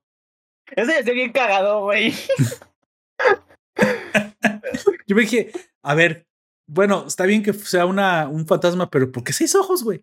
¿De chingado saca seis ojos? Y inmediatamente yo me di cuenta que era. un insecto, ¿de dónde sacó tantos ojos esa madre? Es que era obvio, aparte con el primer sonido dije, bueno, pues conozco más el campo, supongo que mucha gente debe, debe saber qué es ese sonido, ¿no? Que es el sonido de una cascabel, una serpiente de cascabel. Aunque curiosamente parece un pitón, no parece una serpiente de cascabel. Y dirás, porque es demasiado grande. Poperto, Poperto, ¿a qué te refieres con eso? Y entonces aquí tendré que sacar otra vez mis apuntes de escuela privada, porque ya dije, no, no sé qué. Todo esto es cultura general que después adquirí. No, no. La gente va a decir, oye, pero yo estoy en escuela pública, ¿qué estás diciendo? Bueno, solo estoy diciendo que lo que es, ¿no?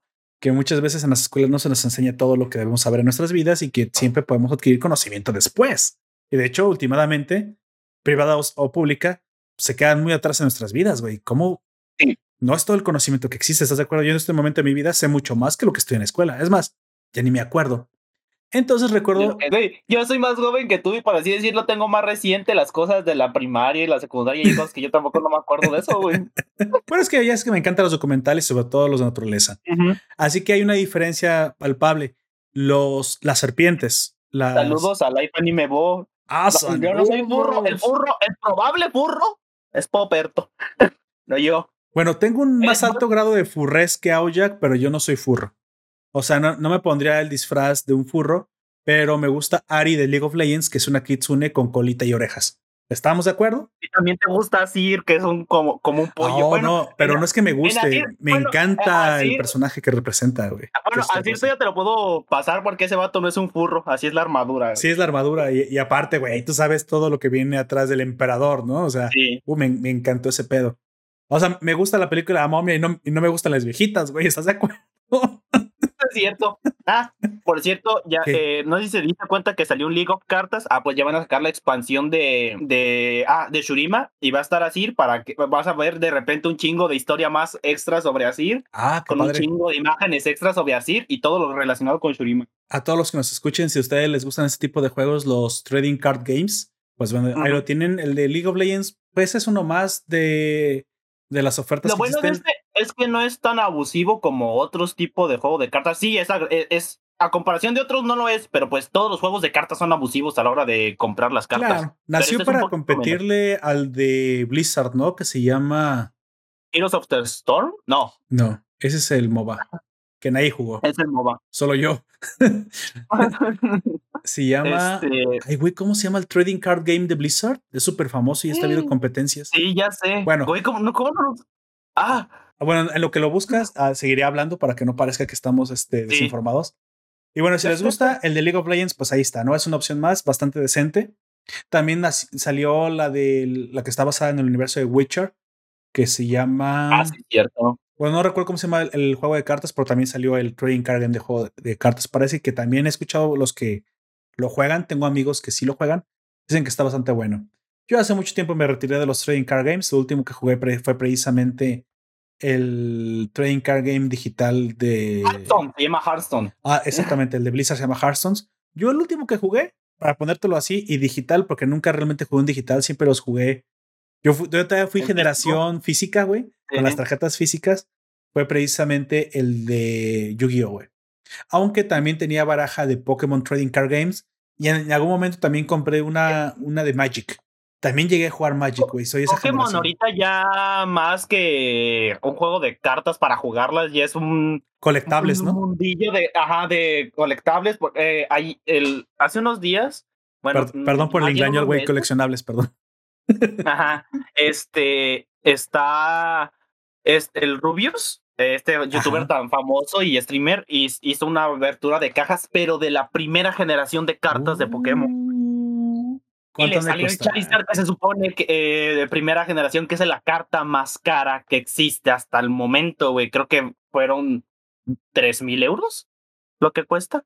Eh, Vaya. Y pues tres mil euros es, es mucho por un pedacito de cartón de que unos 7 centímetros, más o menos. Ah, es arte, amigo. Tú sabes que el arte no se define precisamente por su valor intrínseco. Sí, y aparte no solamente es, eh, si dependiendo de qué tan centrada esté, de qué tanto brillito tenga y todo eso, aumenta, pero de 100 en 100 euros el precio de estas madres, güey. Bueno, ya, ya lo vemos. De hecho, yo les digo ahorita, estamos en el momento preciso para poder crear algunos tokens de arte, los famosos eh, llamados NFTs. NFTs. Mm. Así que si ustedes quieren subirse al carro los NFTs y crear alguna clase de arte impresionante y aparte ponerla digital, ya hay forma de vender arte digital. Tú dirás, oye, Puperto, pero pues nada más está con que copies la imagen. Pero eso no es lo que le da valor, es lo, es lo curioso de cómo funcionamos como seres humanos. Si tú haces una, una imagen, un dibujo impresionante, lo metes en un NFT y lo vendes, o sea, realmente los derechos de autor se los vendes a otra persona, no importa que yo la tenga o que medio mundo la copie, yo te lo pongo así, hay falsificaciones tan buenas, tan excelentemente buenas de un Renoir, de un Van Gogh, de un Picasso, que dirás, güey, el autor que lo copió, pues debe tener el mismo, el mismo talento, claro. De hecho, ¿a poco crees que no ha nacido gente con el talento de Van Gogh y de Picasso? Claro que sí, ya está mucho mejor.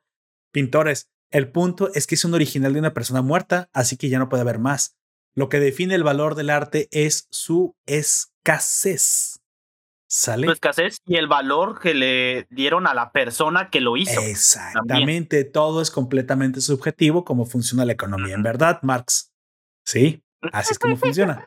Pero bueno, así que si ustedes son grandes artistas, están a punto de. Oye, y si ponemos la primera temporada de Nación Puperto en NFTs, o sea, pueden ser dueños de la primera temporada. Ya después lo pensaré. Les ofreceré la primera temporada en NFTs. Ustedes serán dueños del, del audio si quieren. Ya después lo pensaré. Bueno, nos dice Life NMO, nos pregunta, oye, del 1 al 10, al, del 1 al Poperto, ¿cuántos furros son? Ah, eh, cero.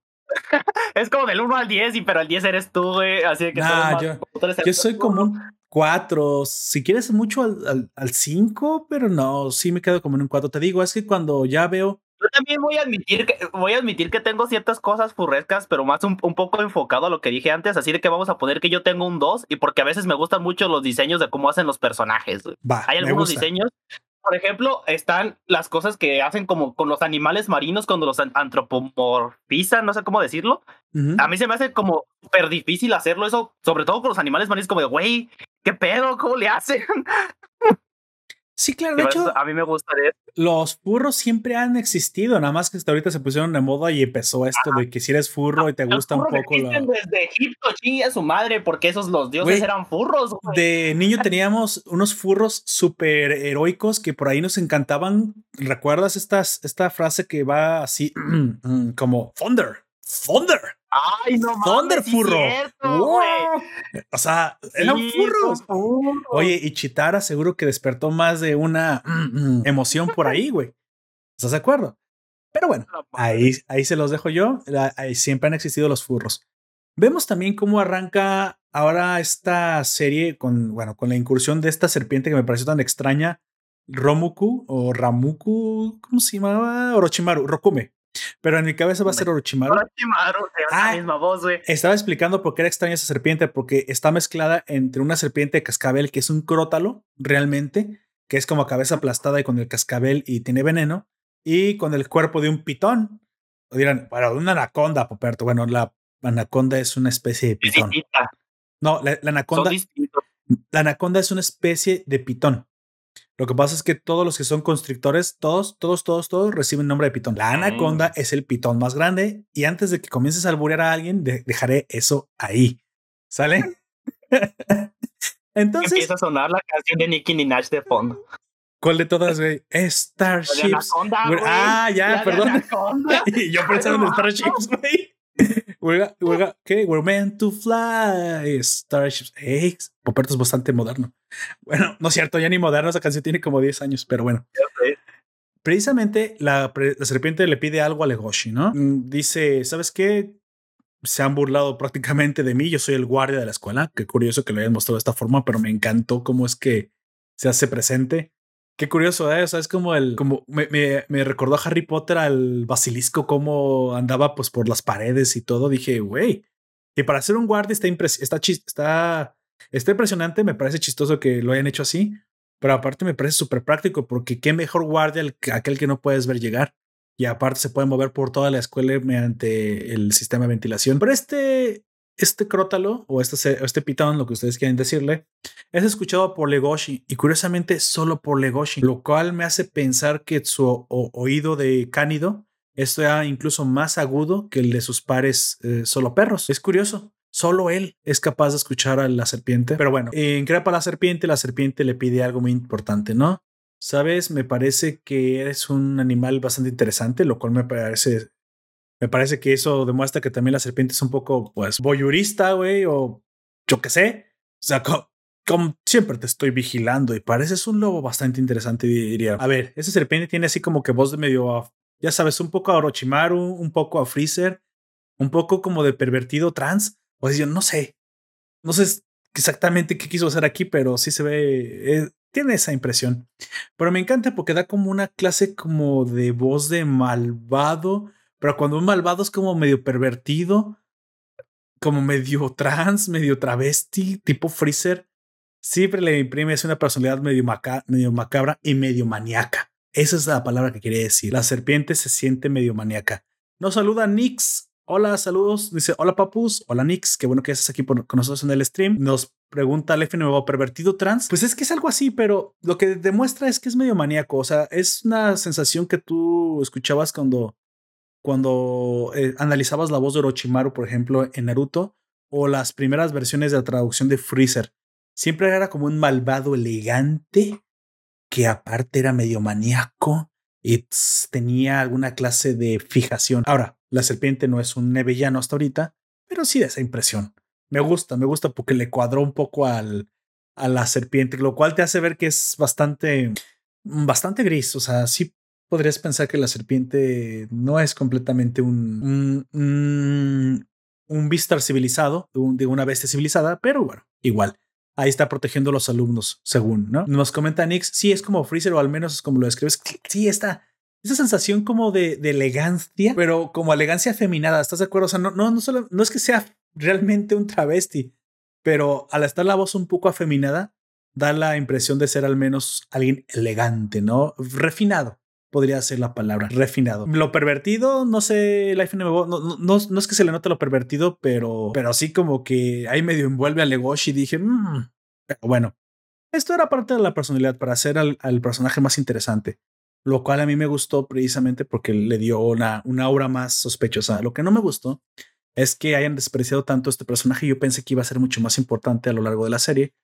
Pensé que su peso iba a ser más que el que le dieron simplemente fue un, digamos, un dato curioso, lo del fantasma y todo esto.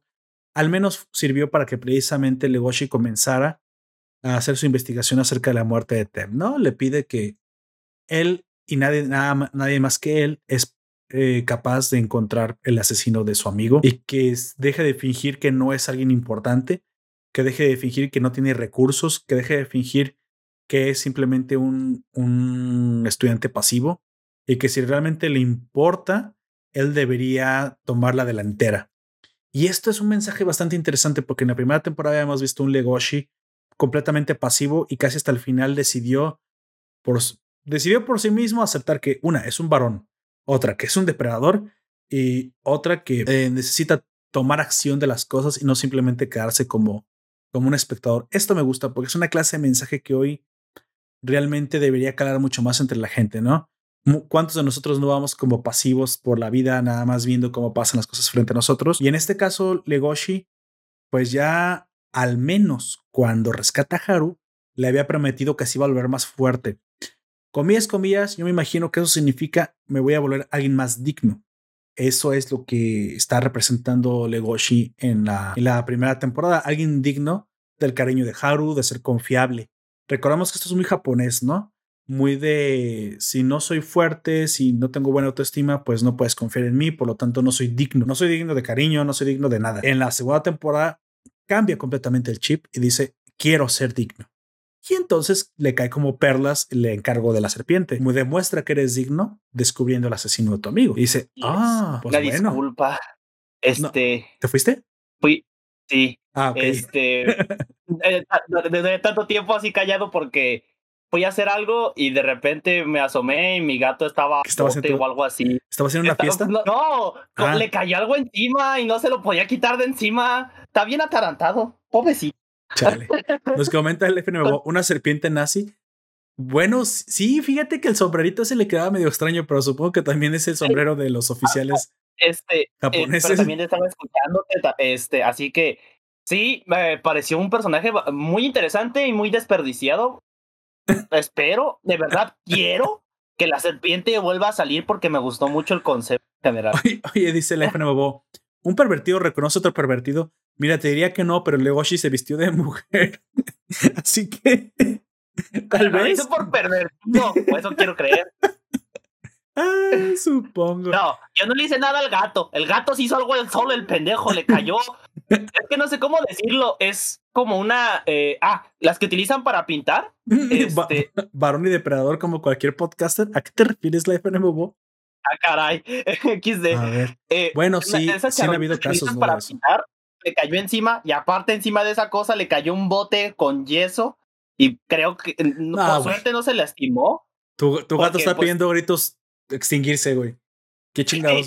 Pero no se lastimó porque la madre esa es bastante resistente y como tiene pues el cuenquito, pues el gatito quedó ahí en medio y por suerte no se lastimó. Así de que, o, eso quiero creer, después lo voy a llevar al veterinario porque no está chillando ni se está quejando. Pero pues. igual son muy resistentes. Sí. Bueno. Pero aún así, y eso es algo pesado, güey. Y estaba a la mitad del bote.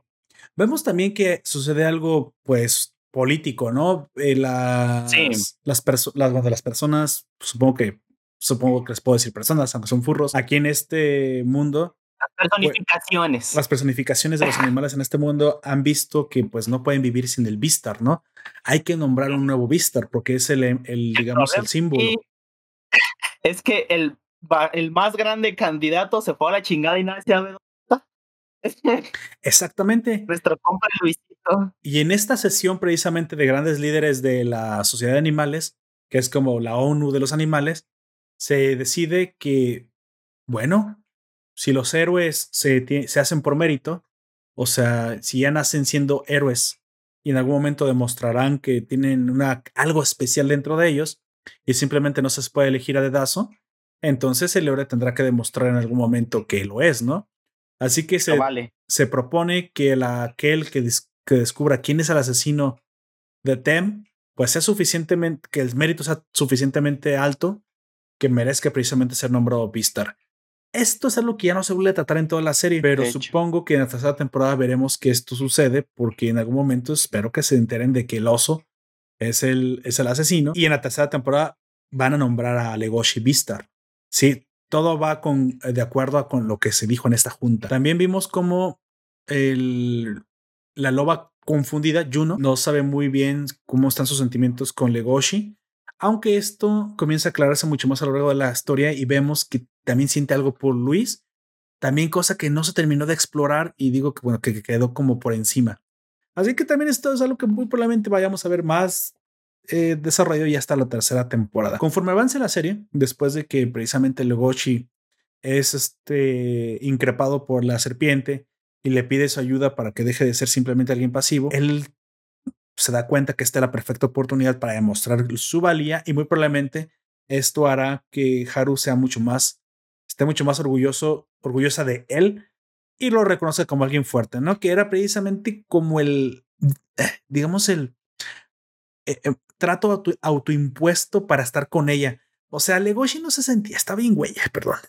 Es que este güey se sentía como indigno de estar con la coneja, así que le dijo a la coneja, hasta que yo no sea fuerte, sé mi novia, pero güey, estás, la acabas de rescatar de un chingo de leones. Ah, Legoshi, Legoshi me saca de mis cabales, güey, o ah, ah, de repente me dan ganas.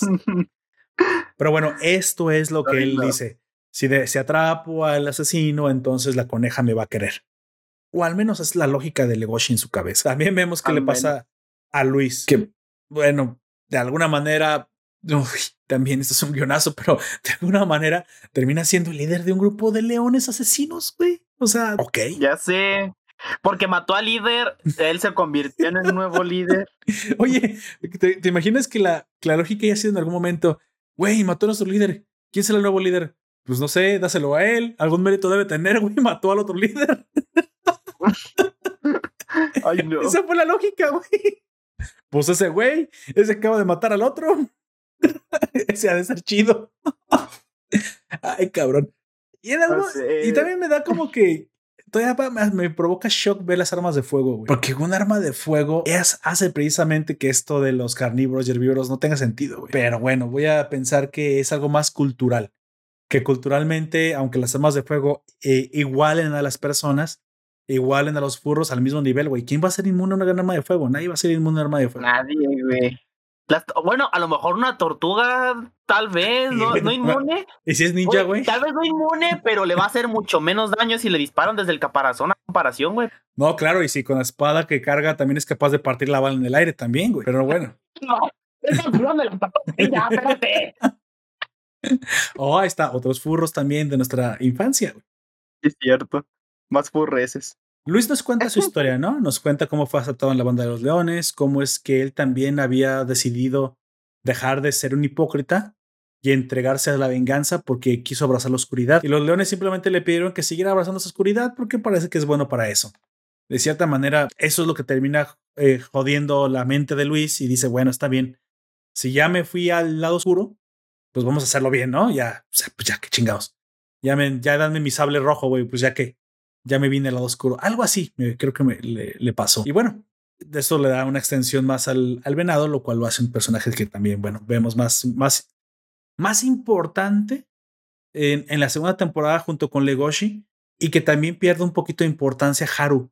Haru tenía una importancia más alta en la primera temporada y simplemente en la segunda temporada queda como un personaje quedó rezagada a ciertas escenas y ya. Exactamente, de, de, alguna manera todo se centró mucho más precisamente en, en Legoshi y en también en, Luz, Luis, que precisamente su encuentro en el futuro es lo que precisamente pues, será, será lo importante, ¿no? Veremos cómo ambos eh, se, se han mostrado ya como quieren ser al final. Al final, Legoshi quiere ser un protector, un paladín de la luz, quiere ser un héroe, quiere ser alguien que proteja a los herbívoros porque de cierta manera siente, ya se decidió que lo que siente no es hambre, se decidió que lo que siente es eh, genuina empatía y las ganas de proteger a los más débiles o a los que tienen, a los que son considerados más débiles que son los herbívoros. Y Luis ya demostró que a pesar de ser un herbívoro, él es también capaz de ser un carnívoro para otros, güey. Eh, y eso es lo que él está de acuerdo. Él está de acuerdo en tener poder, no matter what. Y no le importa si incluso para eso tiene que traficar carne de otros herbívoros, porque él ya abrazó la oscuridad, güey. Eso, eso fue siempre su trauma y aceptó que su trauma era una clase de, sentimiento de inferioridad. Y Legoshi tenía un complejo que era, que era diferente. No es lo mismo que tenía, no tenía un resentimiento contra alguien superior, tenía un complejo, estaba complejado por sí mismo, por ser lo que era. Son cosas parecidas en, en, el caso de que son ambos trastornos de la personalidad, nada más que el de Luis era eh, eh, realmente lo hizo provocar o buscar una venganza, mientras que el de eh, este muchacho Legoshi realmente lo que le pasaba simplemente era desarrollar alguna clase de autoaprecio, que precisamente ambos, su choque entre ambos, o sea, uno fue bajando y otro fue subiendo. ¿Lo quieres ver así? Uno fue descendiendo a la oscuridad y otro fue saliendo a la oscuridad, lo cual es curioso porque cambian los roles. Lo cual te hace también pensar que en el futuro pues, será el Vistar, será realmente el Legoshi, porque al final, dice Luis, qué mérito, o al menos esto me pareció. No sé, no sé si estás de acuerdo con este mensaje. A través de la primera segunda temporada, su relación te demuestra que Luis sentía que ser un Vistar carecía de mérito. ¿Por qué? Porque soy un herbívoro básicamente me están dando un premio por ser un herbívoro, güey. No me interesa que me den un premio por ser, por dar, por tener mi identidad. ¿Por qué? Porque yo también odio esta identidad. Me caga ser un herbívoro. Yo no quiero ser alguien débil. Quiero tener poder. Quiero ser un carnívoro. Como un carnívoro. Y Legoshi era un carnívoro que se identificaba como un herbívoro, güey.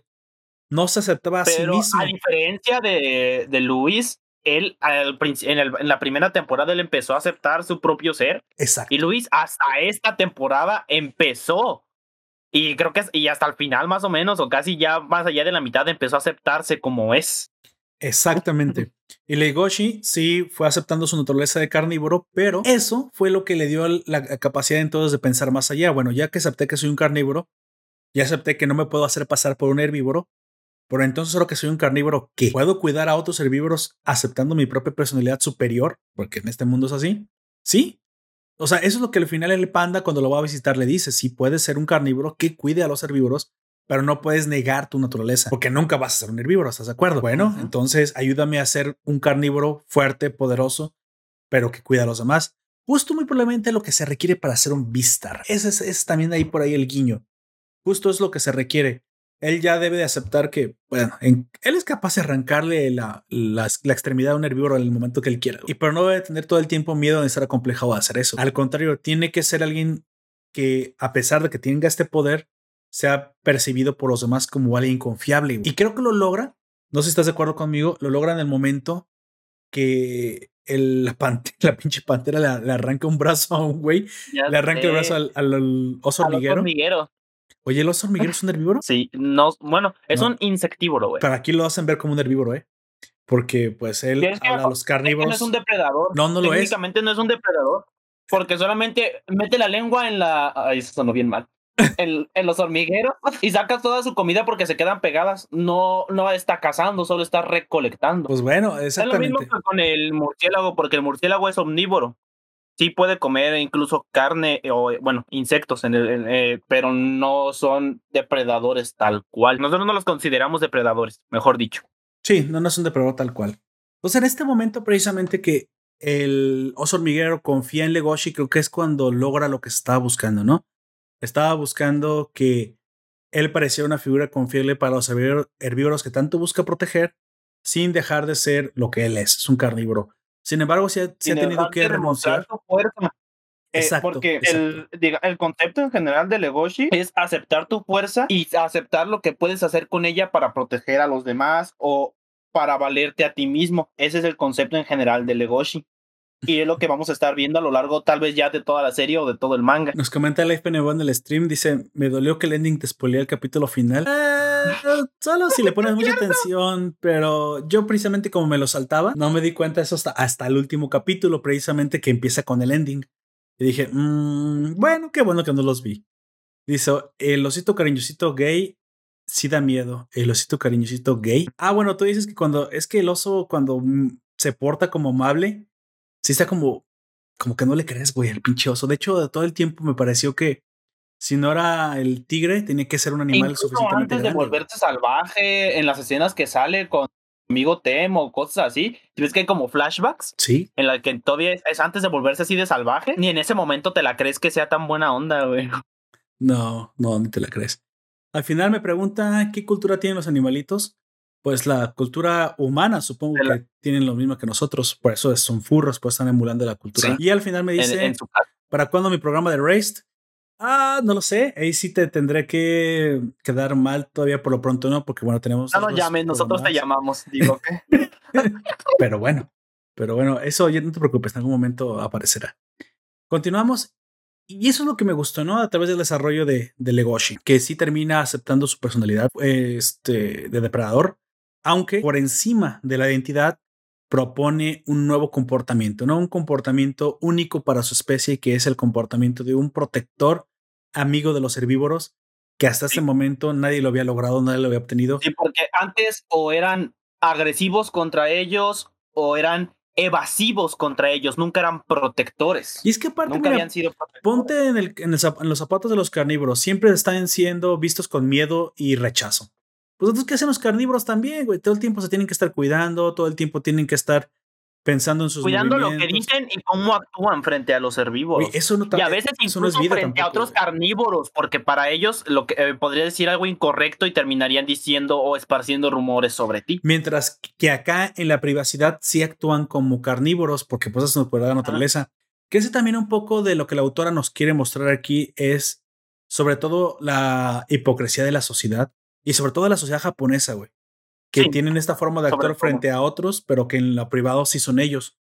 Y te dice un poco, bueno, pero ¿por qué simplemente no aceptamos en la, en la sociedad japonesa que podemos ser como, eh, como somos ante los demás? Y eso no tiene por qué ofenderles. La FNBO en el, en el stream lo resume bastante bien. Dice, como son, van a seguir siendo Poperto 2021. bueno, así es. Eso dije a grandes rasgos.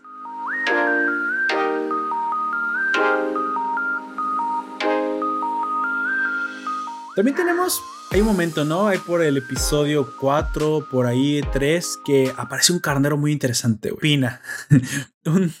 una oveja, bueno, un carnero promiscuo. Es hombre, pero actúa como, no sé, es, es, macho, pero siento que actúa como hembra, pero luego no sé, e, es, es como bien extraño este, este, este vato. Así como, como lo que también le pasó a la serpiente, ¿no? Medio no, pero yo creo que con la serpiente es peor, eh, con este vato es peor porque con la serpiente por la estética te lo puedes como esperar. Sí, Y con este vato es como de, ¿qué pedo, güey?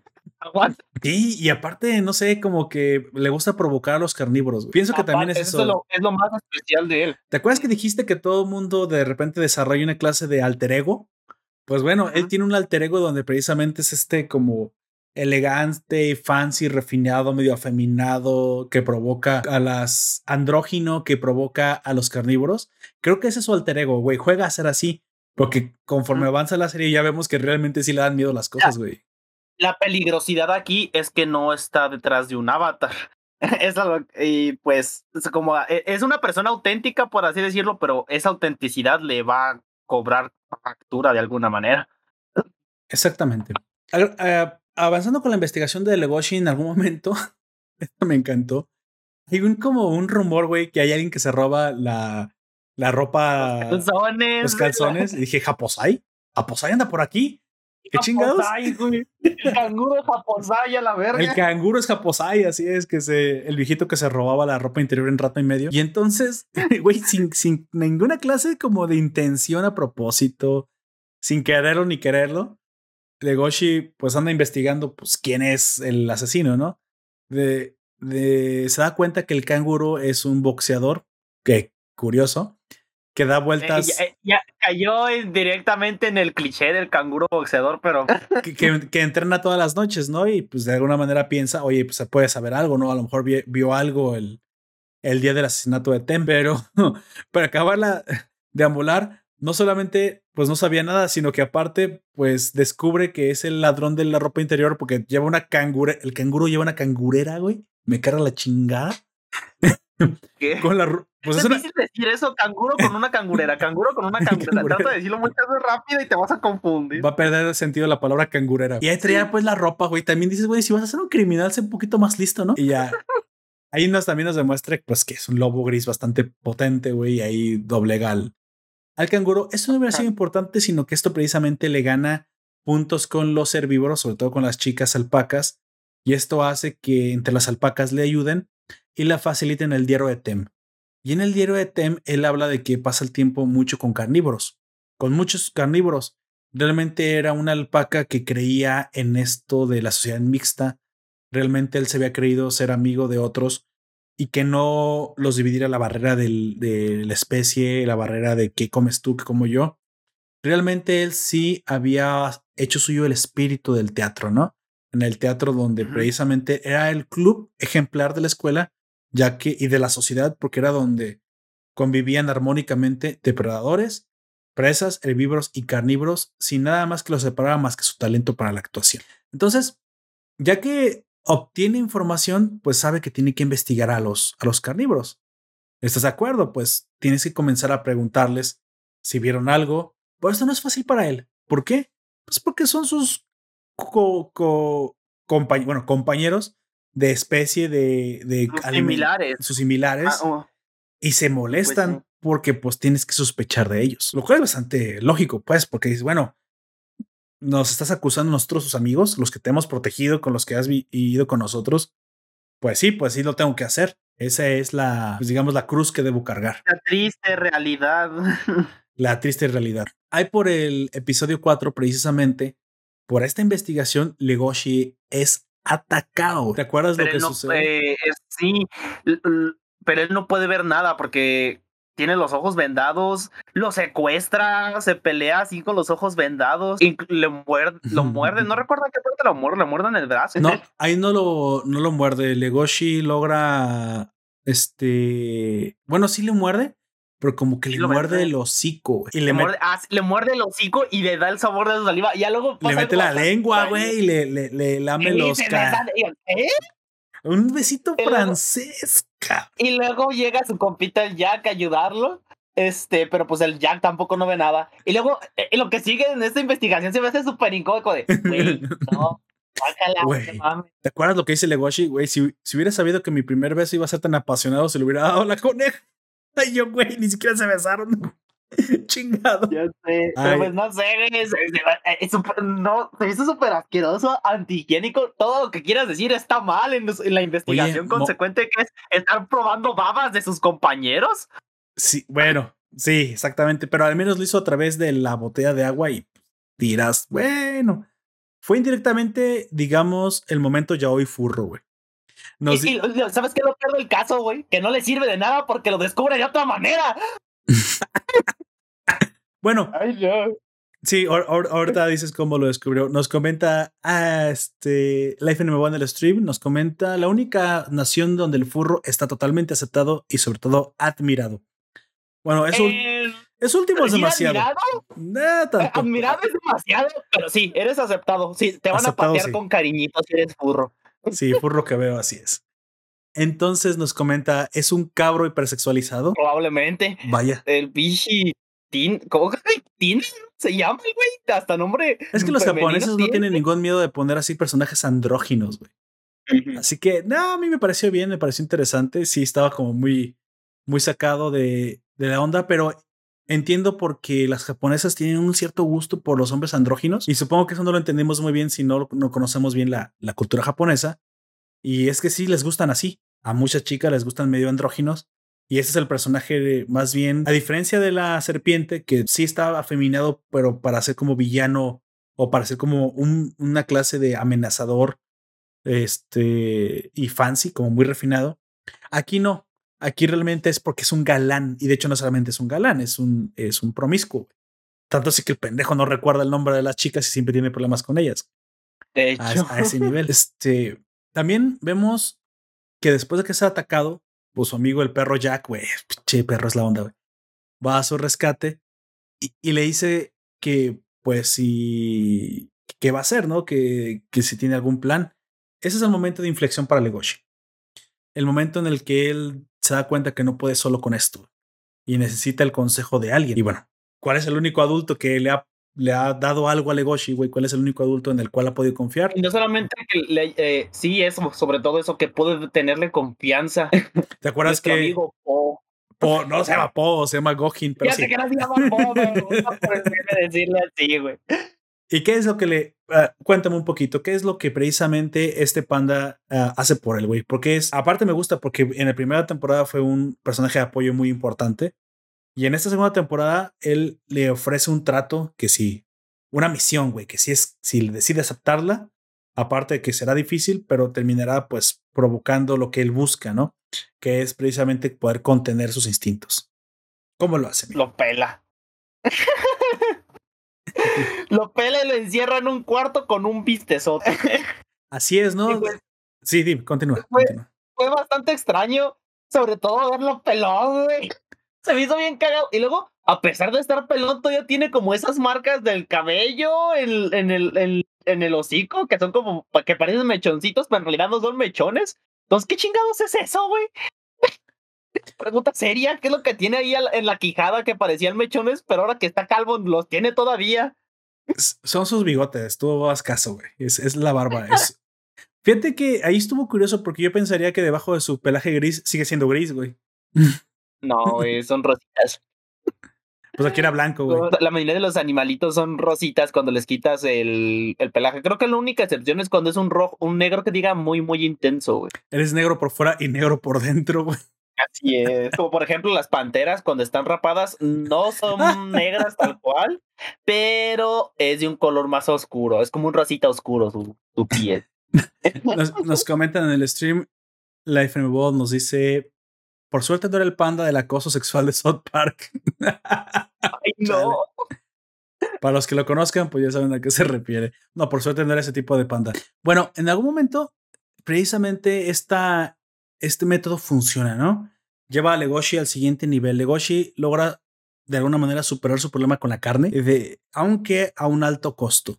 El costo es precisamente, pues, a fuerza. perder fuerza porque, pues, la proteína es parte de la alimentación del animal. Y yo dije, aquí sí me pregunté, güey, entonces, ¿cómo va a resolver este problema? Porque sale peor el remedio que la solución. Digo, el, el, remedio que el problema, porque no puedes perder fuerzas y te vas a pelear con un oso. Uno, el, el, oso nos no, muestran aquí que es el... El oso es el que es más fuerte entre todas las especies. Al menos el de, de la escuela sí no nos han dicho hasta ahorita si hay uno más fuerte que él, pero sí. La fuerza del oso, sobre todo el, el oso pardo es increíblemente alta y hasta incluso tiene que tomar medicamento, güey, para mantener la fuerza, la fuerza eh, controlada. Eso es interesante, güey, porque fíjate, la, la autora se llega a, a, plantear cuál sería el problema de cada especie, específico de cada especie y cómo eso afectaría la convivencia con otros. ¿Pudo no haber esto, estado este problema o no, no sé por qué la, las pastillas, la medicina no tendría por qué haber figurado en la, en la trama, pero el elemento ya estaba, lo cual te habla de una clase como de cuidado. No, una clase de cuidado a los detalles por parte de la escritora. Güey. O sea, sí. el hecho de que se puso a pensar exactamente cuál, cuáles serían las minucias de cada especie y cómo es que llevó el pensamiento lateral al segundo y al tercer nivel pensando en cómo ya desarrollándose y ya, ya participando. te tienes que imaginar cómo es que un oso estaría interactuando, qué problemas tendría con otras especies, dado que también otras especies tienen sus propios eh, especificaciones. O sea, tienes que haberte puesto realmente a pensar en serio en una sociedad que realmente está funcionando así y qué cositas podrían suceder, eh, cositas como tácitas, eh, mínimas, detallitos que pueden estar involucrados en el comportamiento de los animales. Y aquí, pues bueno, esto le da una sensación más de realismo, güey. No sé si lo, lo percibes sí, Sí, es que sí es eso, porque pues, si no, como contención eh, por su propia fuerza de voluntad es imposible, güey. Comenta, nos comenta en el stream, ser furro y vegano te da poderes. No, no te da poderes, te los quita. De hecho, eso, fue lo que pasó. el pobre, el pobre Legoshi cuando se volvió vegano, pues dejó de tener fuerza. Claro, Supuestamente esto lo hizo para poder estar cerca de los herbívoros sin ninguna clase de, problema y aparte para poder aprender a pelear sin necesitar, necesitar su hocico propiamente. Porque como es un lobo, depende demasiado de la quijada. Y en algún momento eso es una, desventaja porque pues es su única forma de pelear. Y ya que el, el, panda le enseña a pelear pues bueno ya es capaz de pelear más como los humanos.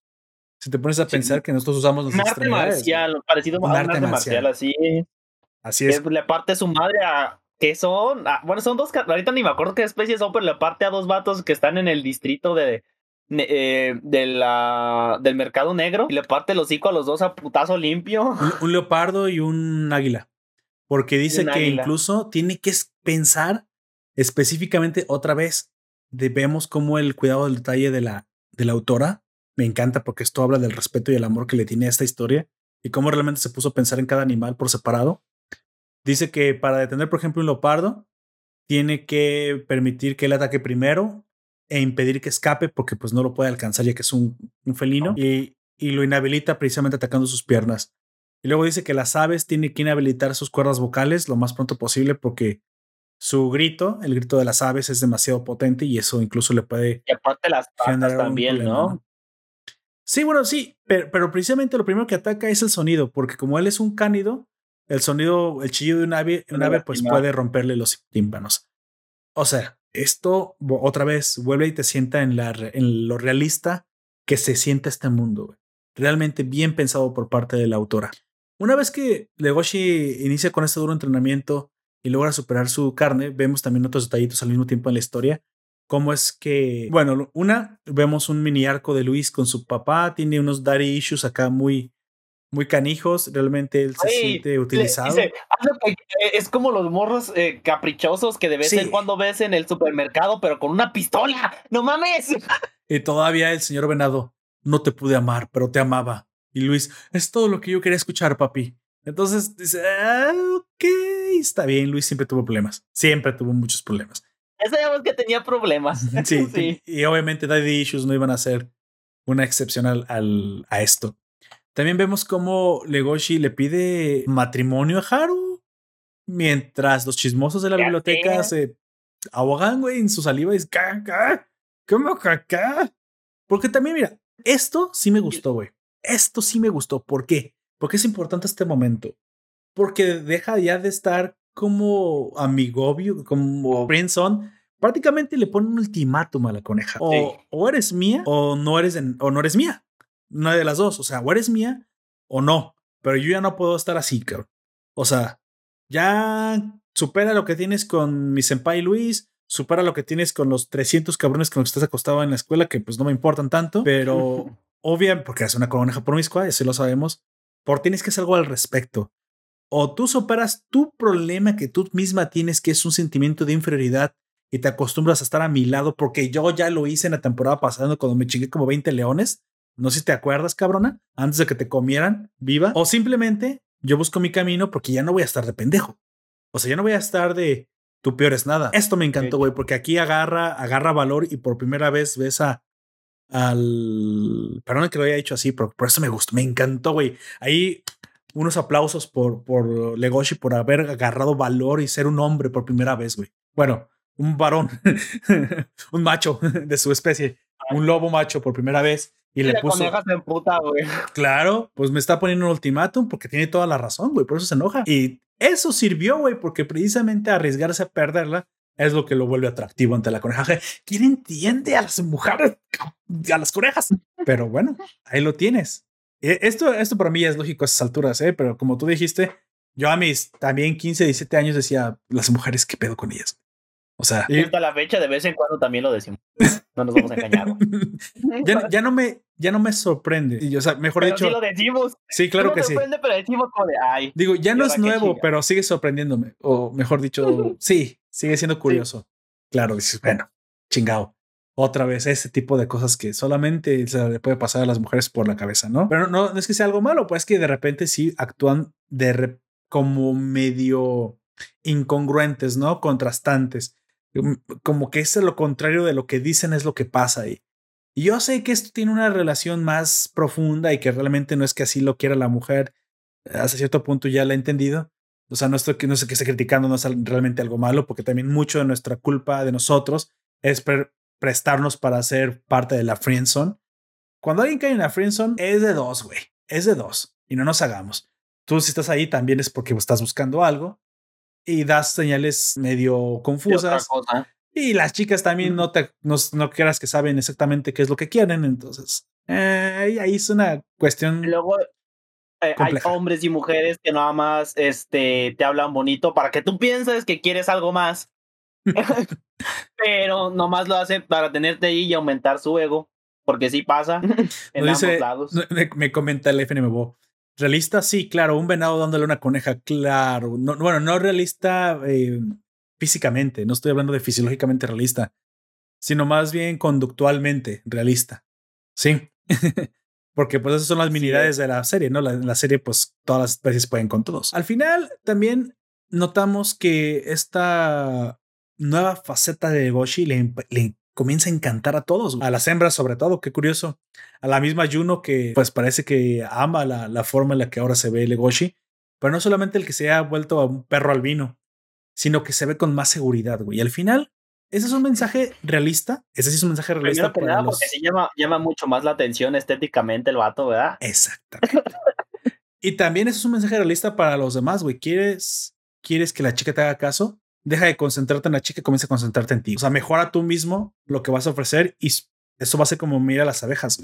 Vas a traer mejor cuando tú mismo tienes una seguridad que desborda. No como la alpaca, como no como la oveja que lo usa mal y que pues como se atrae muchas, es mujeriego. Mm, bueno, ya depende de cada quien, ¿no? Nunca vas a, encontrar, a, como lo hace la alpaca esta, nunca vas a encontrar a alguien que de verdad se interese en ti. Sí, ese carnero eh, se aprovecha demasiado de lo, que ella, de lo que él ya sabe que las mujeres buscan, pero no necesariamente quiere decir que tú lo utilices de mala manera, aunque pues bueno, eso ya eh, depende de la ética y moral de cada quien. De cada quien. La pantera le arranca un brazo al ojo hormiguero, bastante gracioso. Ah, esto no mejora la, la relación entre los carnívoros. E incluso hay una clase de anuncio en que la escuela se dividirá entre herbívoros y carnívoros y que el mismo club va a ser suspendido. Esto no sé exactamente a, razón de qué se da, pero supongo que tiene que ver con los constantes, las constantes presiones de la sociedad. Sí, una sociedad que no se la cree, que puedan existir escuelas mixtas, que aparte, realmente el asesinato de Tem y ahora el accidente con la pantera y el oso hormiguero, pues no ayudan. Entonces, en esta, en ese tenor, en este humor que tiene ahora la sociedad de ser de estar dividida, algo que nos está pasando también a nosotros en la vida real, curiosamente. Pues bueno, la escuela toma la peor de las decisiones, si me lo preguntas, que es precisamente echarse para atrás, porque ya era un progreso que fueran mixtas. Y es precisamente ante tales presiones cuando ese tipo de instituciones tienen que mantenerse todavía más fuertes, güey, en su creencia de que sí se puede ser mixto. Pero bueno, las presiones sociales son como son y deciden eh, rendirse ante la presión social. Esto. Y la presión social tampoco es como que distinga en que tú eres en muchas ocasiones. A veces es porque tú hiciste algo y la presión social ya va a estar sobre ti independientemente de qué lo, de, de quién seas. Si a la sociedad en general no le parece, te va a pachurrar cual pasta de dientes. Aquí la pregunta es, ¿realmente eso es lo que tendrías que tener miedo? Mira, la opinión pública es potente, sí, pero no es precisamente si tú crees en algo a lo que deberías de poder ser resistente o ponerte. Dejarte llevar por la opinión popular no realmente es algo bueno porque... Pero también ten en cuenta la edad que tienen. No, pero en este momento me hablo de la institución como institución, güey, como la escuela sede. La escuela, eso es cierto. Eso sí es una pendejada, güey. Porque realmente lamentablemente también pasa muchas veces también en la vida real que las instituciones ceden por presión. Y al contrario, ellos no quieren ceder, ellos son los que hacen el plan junto con el profesor precisamente de hacer protesta, de mantenerse juntos, porque ellos no quieren, a pesar de todo lo que ha sucedido, que curiosamente ha sucedido dentro del club de teatro, el asesinato de Tem y este accidente, pues ellos saben cómo ha sido realmente. Ellos se dieron cuenta, por ejemplo, lo vemos a través de la alpaca, que, pero la alpaca es alpaca, porque la que tú dijiste ahorita era la oveja. La alpaca que reconoce que el tigre, a pesar de que Bill tiene sus que veres y que ha comido carne, aún así se esfuerza y trata precisamente a los demás como lo son, compañeros de teatro. La misma alpaca, precisamente, que no lo esperabas de ella, supongo, le muestra a, a Bill un tigre depredador, un felino poderoso, le muestra que no hay que tenerle miedo y que ella también quiere ser parte de, del cambio, güey. Es el cambio que quieres ver, ¿no? Me gustó este mensaje, estuvo padre, güey. Esa frase es la más importante. Sé tú el cambio que quieres ver en la sociedad.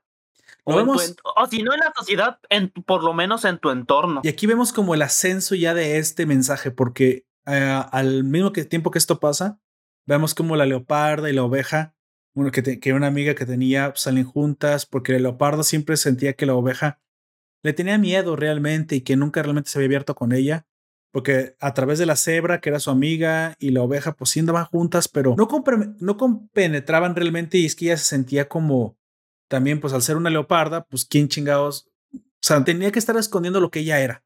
Entonces nadie se va a dar cuenta, pues que también los carnívoros sufren. Y curiosamente, eso es lo que sucede, porque cuando salen juntas, la oveja aprende cosas que no sabía de la leoparda.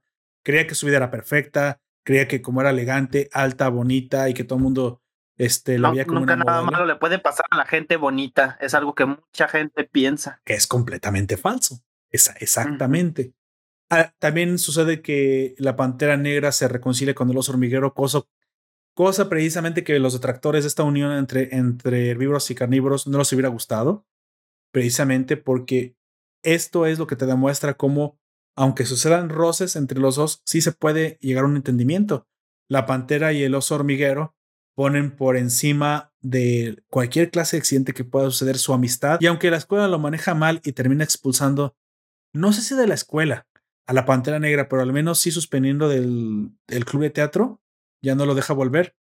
Al menos entre ellos dos las cosas quedaron bien, ¿no? Digo, esto es una pena porque precisamente el ejemplo sería que siguieran estando ahí y que a pesar de haber sucedido esto, pues se pueda el perdón por parte del oso hormiguero y la pantera y, la, y, el buen trato con la pantera demostraría que a pesar de las dificultades, aún así se puede. Me pareció una muy mala decisión de la escuela suspenderlo, pero supongo que en el contexto tan complejo en el que están, pues era una decisión que tenían que hacer, casi, casi obvia, ¿no? Es que tampoco, yo creo que sí estuvo que lo suspendieran porque fue directa, tal vez fue, no fue intencional, pero fue una agresión directa hacia otro, eh, hacia otro estudiante en el que pudo haber, eh, en el que pudo haber perdido una, un miembro del, del cuerpo. Imagínate que en la escuela pasa enfrente de, ¿cómo se llama?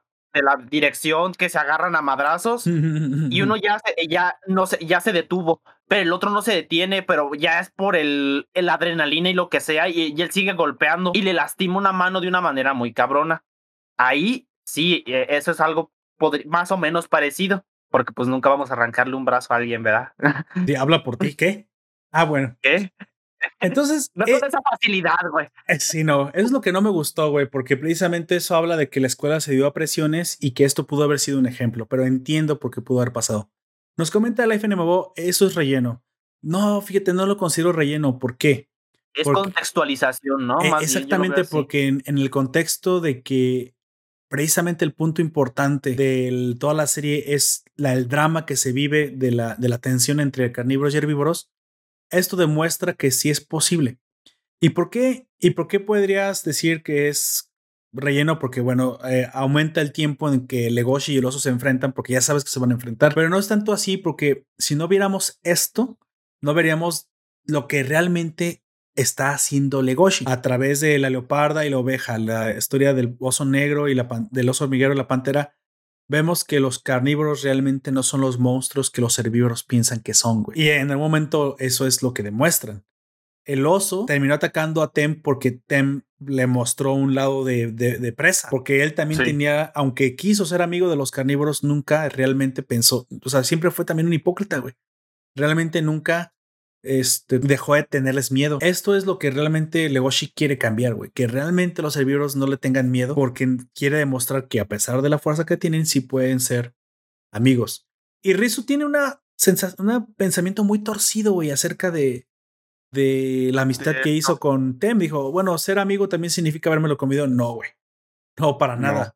Eso no significa es como el que dice, es, eh, como es mi amigo, yo puedo golpearlo y todo ese tipo de cosas. todo lo contrario, güey. Tem realmente no, o sea, estaba torcido también, güey. Realmente era él se comportó como una presa, güey. No se comportó como un amigo. Es, eso tampoco está bien. Y eso es lo que precisamente Legoshi quiere demostrar, güey. Que todo, todo el mundo se equivoca. La leoparda lo demuestra. La pantera negra lo demuestra creo que también Bill lo demuestra, demuestra que ellos sí son capaces de ser todos. Los del club de teatro realmente ser personas o ser furros que pueden convivir con sus pares herbívoros y no lo que dice la sociedad, güey, que son incapaces de convivir. Ellos demuestran que sí se puede. Pero el, el principal prejuicio lo tienen los herbívoros. Aquí no los carnívoros, güey. Son los herbívoros que a través de su victimismo, a través de su sentimiento de inferioridad, creen que está completamente justificado todo lo que dicen y le hacen a los carnívoros, güey. ¿Te suena? ¿Te suena es una vida real, güey? ¿Cree que el victimismo te, te habilita para abusar de alguna clase de poder? No, hijo, no, el victimismo no te hace ninguna clase de, de, este, de justiciero, de, de nada, güey. Nada tratan de justificar en que son este, débiles, por así decirlo, con sus acciones. y como somos débiles, estamos justificados para ser crueles, güey. No, güey, esa es, la, base precisamente de, de, la guerra.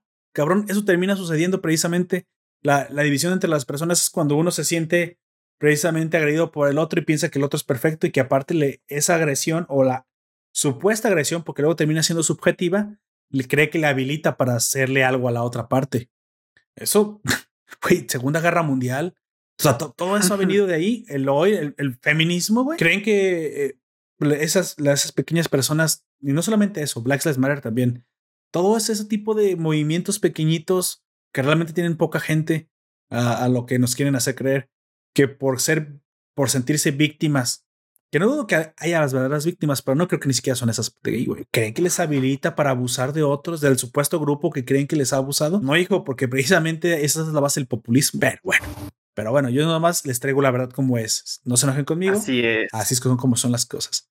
Yo no visita a Haru, güey. Y vemos un momento ahí Yuri. Y dije, ¿en serio? Y, luego la coneja le dice, güey, ¿quieres darle? Ah, no, no, era broma. Y yo, sí, claro, broma. Ese pinche hueso, no mames. A mí se me hace que esa coneja. que es una broma. Esa coneja se ha dado más machos y más hembras que tú, cabrón. que, todos los que estén en YouTube en este momento, digo, ¿qué?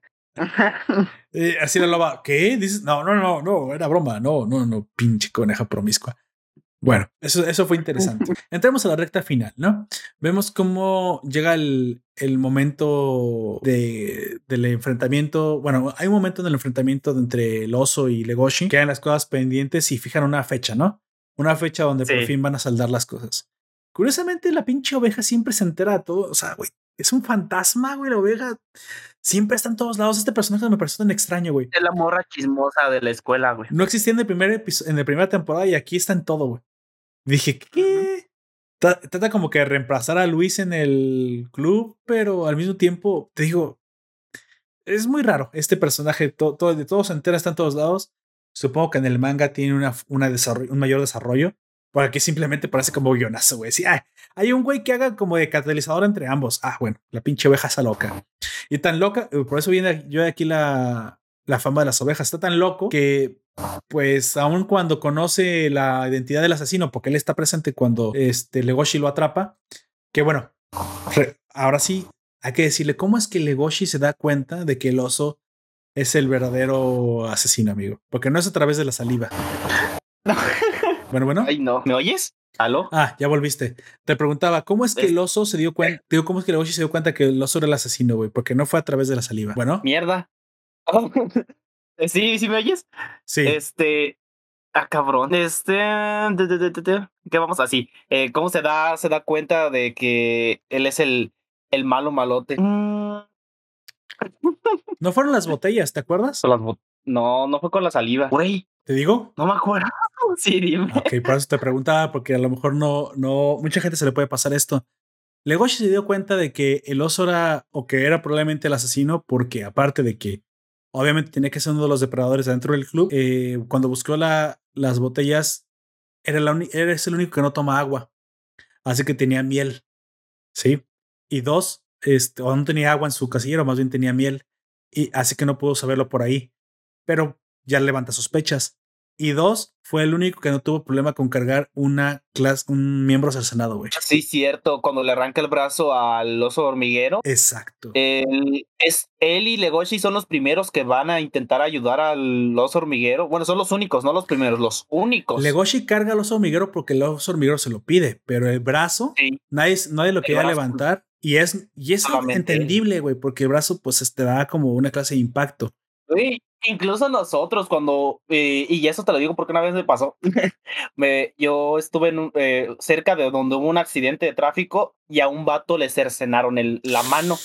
Chale. Este, yo no, yo, ah, yo había escuchado el ruido y vi que algo salió volando y cuando caía al suelo yo lo vi a lo lejos, no creo que sea lo que yo creo que es. Y cuando me di cuenta eh, que fue un choque y todo eso, y vi que gente estaba como buscando algo y, y que, que, que, que están buscando la mano porque salió volando. Y yo me regresé y vi la. Eh, eh, eh, lo más cagado es que un perro se la estaba llevando. No, güey. Tuvimos que acorralar al perro. No es que ya teníamos acorralado al perro. Este. como bueno, aparte que era un perro callejero, como que nadie mm, se animaba a, a quitársela. Una porque el perro nos podía morder y otra porque era una mano, güey. No, perrito, perrito, dame la mano. Yo en mi, digamos, faceta de valiente, porque a mí también me daba un poquito de asco agarrar la mano, este, pues dije, pues ustedes agarran, la, yo agarro al perro y ustedes agarran la mano, agarré un palo de por ahí y le metí el palito en el hocico y escupió la mano. Este, y pues la mano ah. se quedó ahí. Y yo estaba agarrando al perro para que no volviera a intentar agarrar, agarrar la mano, porque a mí honestamente sí me dio un poquito de asco, porque estaba, la mano se veía fea, o sea, eh, no como, no sabía como una mano recién Uy, la mano, perdón, cabrón, por no ser una modelo mano, güey. No por eso, sino que se veía como con tierra, y estaba toda llena de sangre y todo eso, y a mí honestamente como que me dio repelusa agarrarla. Fue como, en, ese momento fue como de, ah, no, no quiero. Y aparte ese día yo ya me sentía mal, tenía el, estómago revuelto, güey. que si lo hubiese agarrado, ¿te imaginas, güey? Me habría vomitado ahí. Este. Se la entregas a los paramédicos. Oiga, la sangre la entiendo, la, tierra la entiendo. ¿Y el vómito de dónde vino? Fue el, perro, el perro la tuvo que vomitar. Los paramédicos se miran a otros. Y agarré pues al perro y lo tenía agarrado con el palo porque y el perro era más de una raza mediana y em, estaba forcejeando. Ahí ya no sabía si era para volver a agarrar la mano o para irse, pero pues no lo podía soltar porque si la mano estaba ahí. El encantador de perros callejeros. Eh, y la mano estaba ahí, le iba a intentar volver a agarrar. Y, los vatos, ninguno de los que estaban, eran como cuatro hombres y una, mujer, y una mujer, los que fueron conmigo a intentar acorralar al perro, y ninguno se animó. Y la, la, única que tuvo la, idea eh, genial fue la mujer. Y dijo: Voy a llamar a los paramédicos para que vengan a recogerlo. Porque ninguno, ni siquiera había pensado en qué hacer, pues yo tenía agarrado al perro. Y pues ya la, la mujer, muchacha, mujer, no me acuerdo qué era, fue por los paramédicos y ya los paramédicos agarraron la manita. Le dieron una mano. XD. de XD, XD, güey. Oiga, cabrones, eh, llévense la mano, esto no es fácil. Y ahí todavía teniendo ahí el perro, güey, peleante con él, güey.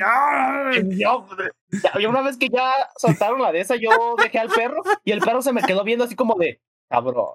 Te pregunta el FNMO, güey. Entonces, ¿nadie le echó una mano, güey? No, nadie me, nadie me dio la mano. Pero sí, ya cuando solté al perrito, como que el perrito ya eh, estaba como asustado cuando lo agarré. Y ya nomás se me quedó viendo como de, güey, mi cena. mi cena.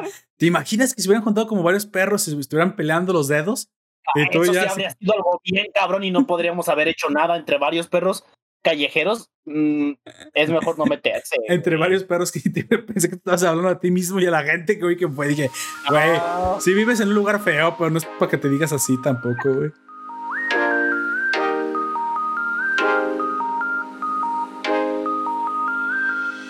Volviendo precisamente a la, a la, serie, vemos como entonces Legoshi y Riz, que es el oso recién descubierto, pues bueno, el oso no la vive bien, güey. El oso tiene, pues, pues obviamente la, la, constante amenaza de que lo entreguen.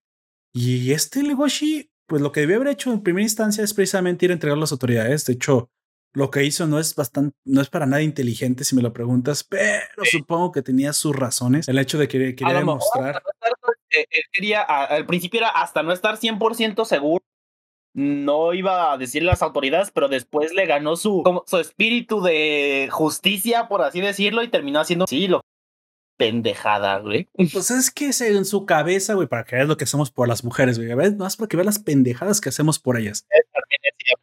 Dice en su cabeza, si yo le gano al oso, este, entonces seré digno de gustarle a Haru y de, y de que me eh, este, acepte Luis de vuelta, güey. Porque de cierta manera su admiración por Luis también era por el hecho de que él había aceptado lo que era. Y aunque había descendido a la oscuridad, de todos modos él seguía siendo pues alguien muy importante para él porque demostraba su gran liderazgo.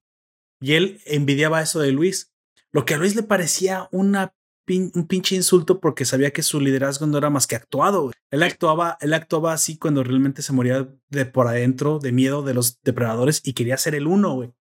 Tanto así que llegó a ser precisamente el jefe de una banda de leones. Porque realmente. lo hicieron comer carne, algo que va contra incluso su fisionomía.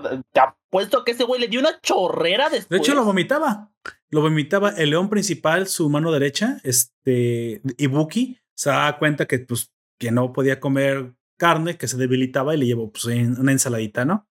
Para que la comiera. Pero de frente a otro lo rechazaba, obviamente. exactamente.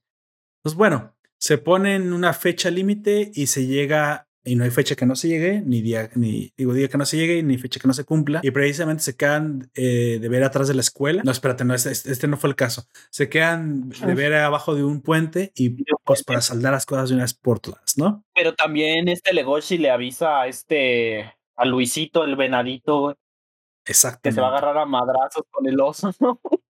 Eh, y cómo se lo avisa, precisamente es cuando, pues ahí Legoshi hace un. Pues, ¿qué te diré, güey? Eh, hace un travesti, güey. Hace un. Iba a ser un Michael Jackson, pero no. Yo creo que de todo, todo, todo lo que pasa, creo que esta es la, la, escena más incómoda, güey. honestamente. Hay bastante, bastante cómica, güey. A mí me hizo reír un chingo porque. Es cómica, pero incómoda porque no sé. Ah. Aparte, Ibuki dice, ah, órale, una, una loba le está tirando los, los perros a los, perros, le está tirando, sí, güey. Una loba está coqueteando con nuestro jefe y casi, casi no podía esperar menos del galán de nuestro jefe, pero, güey, qué fea está esa loba, güey. Así como que no lleva que hacer. ¿Qué hago, güey? ¿La ahuyento? ¿Qué, qué? ¿Le, ¿Le, hago paro? ¿Qué chingados, güey? Está re fea. Alguien debe quitársela de encima. Y le dice, Luis, no te preocupes, yo me encargo. Y seguro que en su cabeza no es lo que todo el mundo pensamos de, mira lo que galán. No, no, no, en su cabeza él se va a hacer por sí mismo de ella, miren lo que, qué bueno es. Qué pinche loba estaba re fea, güey. Dije, ay, güey. Ay, no. Dije, bueno, nadie, se da cuenta. supongo que son muy parecidos. no, Life Anime Boy es, es furro, le dijo sexy a Legoshi y aparte le gustan los trapos. Sí, ya sabíamos eso, güey. Ya sabíamos que está bien no, sabíamos lo furro, güey. Lo furro no lo sabíamos. lo furro no. Pero bueno. Ese fue el día que le avisa pues que vaya a su pelea, ¿no? A su pelea final. Aquí hay, una transición tan extraña que me parece. Mm, está, está rara, güey. No, no, me, no me parece que le haya aportado mucho a la, a la trama, pero pues la dejas pasar y no me parece tan importante. Según, seguro en el manga desarrollan mejor esto y tú me puedes decir. Cuando Legoshi llega al día y por fin se da cuenta que, digo, perdón, eh, se va a pelear con el oso y Luis por fin se da cuenta que sí quiere ir a ver a su amigo pelear y que realmente ser el jefe de una banda de, de leones no es para él, porque pues por alguna razón se dio cuenta ya como después ya después de que la banda de leones se volvió la banda más este el sindicato criminal más potente del mercado negro y lo que tú quieras bueno ya después de todo eso se dio cuenta que realmente no era lo que quería Ya estaba en noveno semestre de la carrera, güey, y se dio cuenta que no era lo que quería hacer.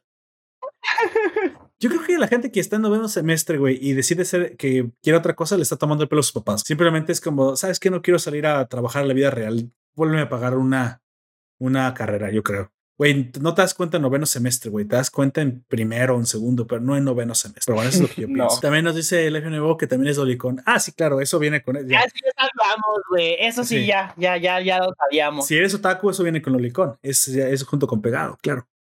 Eso ya sabemos. Si vas a acabar en, el, en la cárcel, lo peor. Bueno, en algún momento, este, no, no creo, estamos en Hispanoamérica, aquí está bien visto. ¿No, no? no, no está bien visto, pero pues. Tampoco, si, si, si, no lo dices en voz alta, tampoco no te... Que alguien me lo tenga. ah, senpai. bueno, entonces, eh, estuvo una, escena muy extraña, güey. Va en el auto, su, su mano derecha, el león principal Ibuki, lo lleva, pero de repente decide que él es un león orgulloso de Shishigumi que es parecido a, a también a Luis porque también eh, vino desde abajo. Él también era, él también había sido vendido, güey. Él también había sido vendido como carne, aunque no crean, también se comen a los, a los depredadores. Por ahí alguien, yo creo, no sé, otro depredador se lo puede comer. Alguien que coma carne extraña y viene desde abajo, también se siente muy orgulloso por ser parte de, pero lo trata de matar para que al mismo tiempo él lo mate, que o sea, quiere que lo mate el venado porque ya no le va a servir, o sea, él ya no va a ser el jefe de Shishigumi, por lo tanto, Ibuki dice que él ya no tiene sentido para la en qué vivir, si ya no va a tener un jefe como él a quien servir y por eso necesita morir. Eso es lo que termina pasando al final, o sea, es más o menos algo así, ¿no? ¿No te parece que es pues algo lo que, lo que pasa por su cabeza? De cierta manera yo lo interpreté de, que este león prácticamente solo vivía y vivía para... por y para alguien. Por y para alguien. Mm, sin eso pierde... Es como la gente que si le dices algo que, que no le gusta o que destruye parte de sus preceptos o conceptos, mejor dicho, vamos a decirlo así, de, de su realidad, se rompen y creo que eso fue lo que le pasó a este tipo.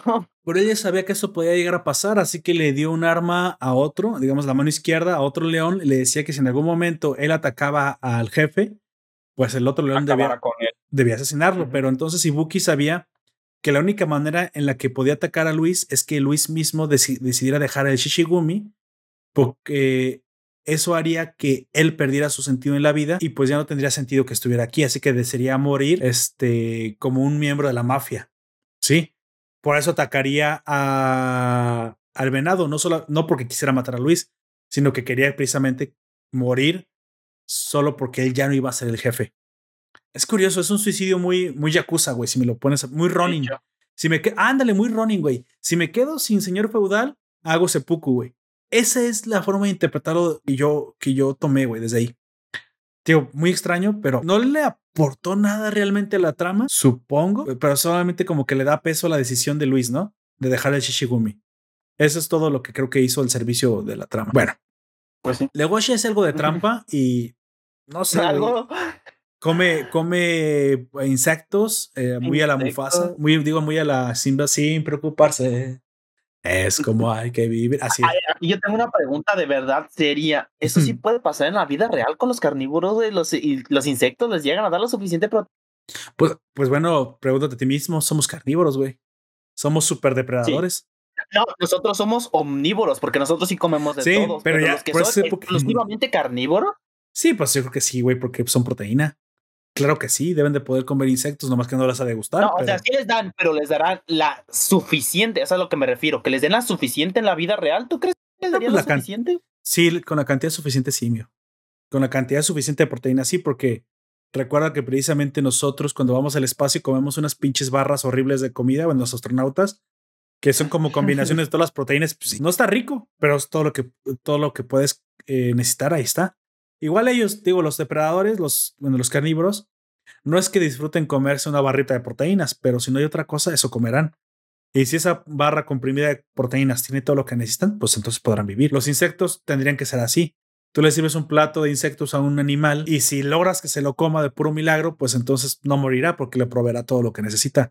Claro, ese animal quiere un bistec, pero pues. Quiere algo con más sustancia, pero. Porque si no te pones a preguntar, entonces, ¿qué son los croquetas, amigo? Eso también es cierto. Eso, lo inventamos nosotros, güey. Hicimos que los perros comieran eh, alimento procesado por nosotros. Aquí está fuera más fácil de limpiar, pero sí, güey. bueno, y porque es un perro, está le dando un bistec a un perro, güey. Es más caro, güey. Mucho más caro está. Es más caro. No, eh, en parte es eso de que es más caro y aparte es por lo que yo dije, porque pues con las croquetas las popó son más fáciles. Ah, sí, tiene Dale carne y la popó va a salir un poco más, ¿cómo se dice? Más aguadita y va a ser más difícil de limpiar. Y se va a comer las plantas de tu jardín, güey.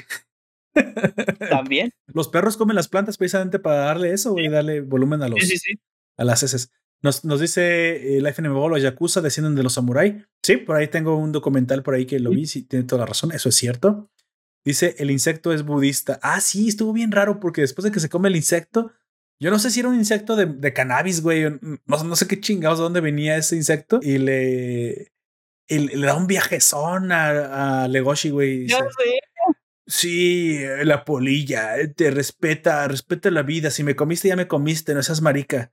Así como que aguanta, polilla. Así que casi que se le dice, no tengas, no, no sientas culpa de ser quien eres, güey. Al final es el mismo mensaje. No sientas culpa de ser quien eres. Entonces, bueno, después de que eh, incursiona en travestismo, incursiona en insectofagia, güey. Incursiona en este, en artes marciales, se siente ahora Bruce Lee, güey. De hecho, le apunta, ¿te acuerdas cuando va a visitar a Luis y le, le apuntan con un montón de pistolas y hace ahí un Así un Bruce Lee, güey. Dije, ala, madre, ese le voy ala. Está, chido. Te dije, bueno, supongo. Total, que se llega ese día, güey, y el fatídico día de la pelea con el oso comienza. Como ya sabíamos, no podía vencer al oso, güey.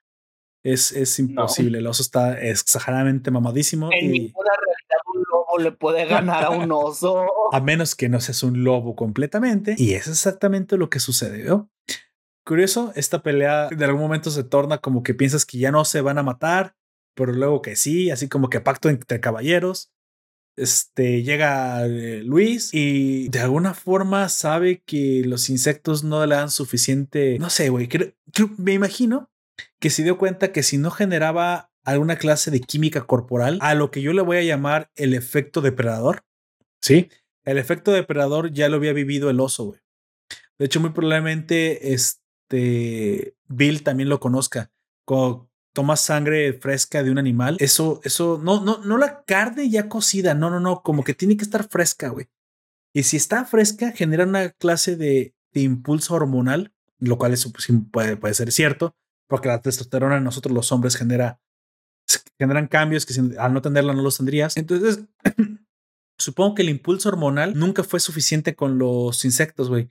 Sí le daban la proteína, pero no ese extra ese extra que es el modo depredador, güey, que le estaba haciendo paro al oso y por lo tanto jamás le iba a ganar el Legoshi. No solo porque fuera un lobo y fuera en teoría inferior en tamaño, sino que aparte el otro sí estaba en este modo, güey. No, no sé si lo voy a, lo interpretas igual que yo, güey. Existe este, e, este plus que solamente sientes cuando te dejas llevar por el instinto depredador. Lamentablemente para Legoshi, esto da como un contraste a todo lo que hizo. Así como que no me gustó tanto porque de cierta manera te habla de que todo el esfuerzo que hizo Legoshi para no tener que depender de la carne no le sirve porque al final sí requiere, güey, sí depende de la carne para poder sí, sobrevivir. Sí dependen de la carne, porque pues es lo que les da su fuerza y es parte de su naturaleza, pues. Y ignora, eh, no ignorar, en este caso es rechazarla, de, eh, la naturaleza también es, es algo bastante mal. Dice, dice Life NMBO, F por la patita de Luis, ¿no? y la patita, güey. Pues al final le ofreció precisamente su pata, aunque. Sí, pata. Baja, literal. Aquí es literal un pata porque literalmente se comió la pata, güey. ¿O no dirías eso de una patita de pollo así con. ¿Para qué son los este, amigos si no es para comértelos? O patita, o patita de puerco, así como las, las preparan. No, no, les dirías que no, güey. Ah, ahí sí, en este caso sí puede decir. Mm". Pero a mí no me da superpoderes comer patitas de pollo, güey. Pero, pero son sabrosas, güey. Y mucho menos ser vegano como en Scott Pilgrim, güey. No, no, no. No me da superpoderes eso. Tal vez me dé superpoderes comer una vez al día, güey. Es, sí me da un superpoder que es el de mantener el, metabolismo más activo, pero fuera de eso, no. Pero vemos que Legoshi sí se pone en modo, en modo prime, güey. Modo depredador. Prime. Sí, Ma maximizar, lo que tú quieras, güey. Este, ¿qué es lo que decían No, me nosotros? imaginé convirtiéndose en un camión, güey, o algo así, no mames. Bueno, pues Legoshi, Morphosis. Ay, güey. no. Hizo, hizo Morphosis, se convirtió en Super Legoshi y le reventó la madre al oso, ¿no? Y ahora te dirás, bueno, aún así eso no cuadra con, con todo lo que nos has explicado, porque el oso es extremadamente fuerte. Sí, pero aquí es donde la pieza de información que no teníamos importa, que es el hecho de que, bueno, aparte de que Legoshi ya entrenó con el panda Kung Fu Panda. ¡Ah, con Kung Fu Panda! Bueno, Ahí está. ah, sí es pobre. Porque Sí. le digo, oh, cabrón, no es día gratis. Es de gratis. Él, aparte, tiene sangre de eh, dragón de Komodo, güey. Que es una especie extremadamente fuerte. Es, es por eso que él tiene un 50% de más, fuer- más fuerza que los lobos similares a él.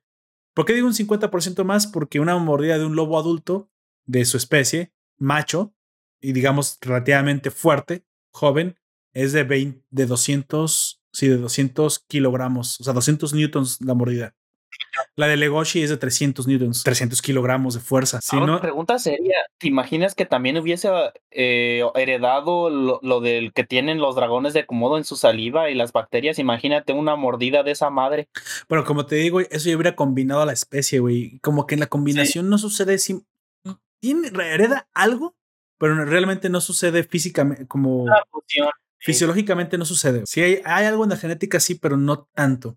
A este, lo único que le dio frísamente fue mayor fuerza y mayor tamaño que los demás lobos. Así que no es un lobo puro. Realmente tiene ahí por ahí genes que le. Es un transgénico. No, güey, es un lobo transgénico. Chale. Que no, que no te vean los animalistas, porque fíjate, los, animalis, los animalistas aceptarían animales transgénicos. Chan, chan, chan. Oye, no lo sé. Ah, Qué buena ¿verdad? pregunta. Es como si la, si una lesbiana es feminista y golpea a su pareja, ¿qué aplica ahí, güey? Ah, oye, no lo sé. Digo, porque la violencia, la violencia entre gays es más común en las lesbianas que en los, que en los hombres, ¿eh? Aunque eso nunca lo van a aceptar, pero eso, eso es verdad. güey. Ah, chale. Matemáticas opresivas otra vez, güey.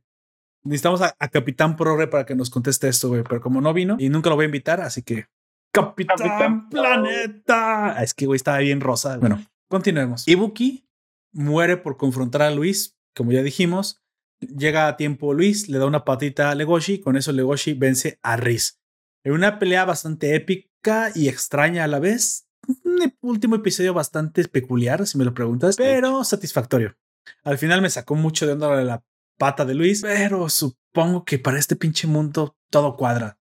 Ahora, lo que yo me pregunto es cómo es que esto se deri- derivará en un futuro, porque todo el esfuerzo de Legoshi era ese. Entonces, todo lo por lo que peleó, por lo, todo por lo que se definió como un, como un carnívoro eh, incapaz, eh, capaz de no tener que comer carne, o, al- o al menos nos demuestra que, pues bueno, su fuerza sí viene de ahí, pero él está dispuesto a renunciar a este modo depredador por los aquellos que, que les preocupan. Eso también podría ser, ¿eh? Tal vez es eso. Tal vez dice, mira, no lo haría, lo puedo hacer para, lo hice para defender lo que creo, pero puedo no hacerlo. Ahora tendremos que ver qué tanta culpabilidad siente después de esto el mismo Legoshi, después de haberle comido Sí. una pierna a su amigo, ¿no? Y bueno, ese es el, el final de la, de la serie, una serie que también, como la primera temporada, nos trajo nuevas cosas, bastantes sorpresas. Me siento bastante satisfecho. Ujú. No tuvo un declive tan fuerte como muchas segundas temporadas tienen. Este, al contrario, creo que no solamente se mantuvo, en algunas cosas aumentó y se mantiene interesante y dejó nuevos cliffhangers, abrió nuevos frentes y cerró otros. Creo que eh, eso es lo que puede, debe suceder con el anime que es interesante, ¿no? Se perfila para una tercera temporada y según el éxito que haya tenido, es posible que sí la veamos venir. Ahora, si ustedes quieren saber un poquito más de los antepasados de Legoshi, el por qué la fuerza era así, y de, de todo lo que tuve, estuve hablando del dragón de Komodo, pues bueno, en el manga verán todo un arco de desarrollo acerca de precisamente los, el abuelo de Legoshi, que esto suele suceder en muchos mangas, güey. De repente acaba un arco, saltan a un, antepasado, le desarrollan muchísimo y ya después cuando vuelven eh, hay alguna clase de vinculación que es la en la que el héroe o la heroína, dependiendo, obtiene como una clase de herencia o digamos de reivindicación divina por nacimiento. Así que sí, Legoshi siempre fue especial. Al final esa es la respuesta. Y no solamente fue especial por ser el mismo diferente, sino porque aparte hay algo en él, en su sangre. Sabes que a los japoneses siempre les encanta, güey. Que no solamente eres diferente por el mérito, pero eso coincide que porque también tenías en alguna clase de, de linaje especial. Bueno, podrás estar de acuerdo o no con esta forma de pensar, pero es que a los, a los japoneses les gusta el linaje. Y eso lo vimos muy, mucho en la historia de la, de la eh, reunificación de Japón.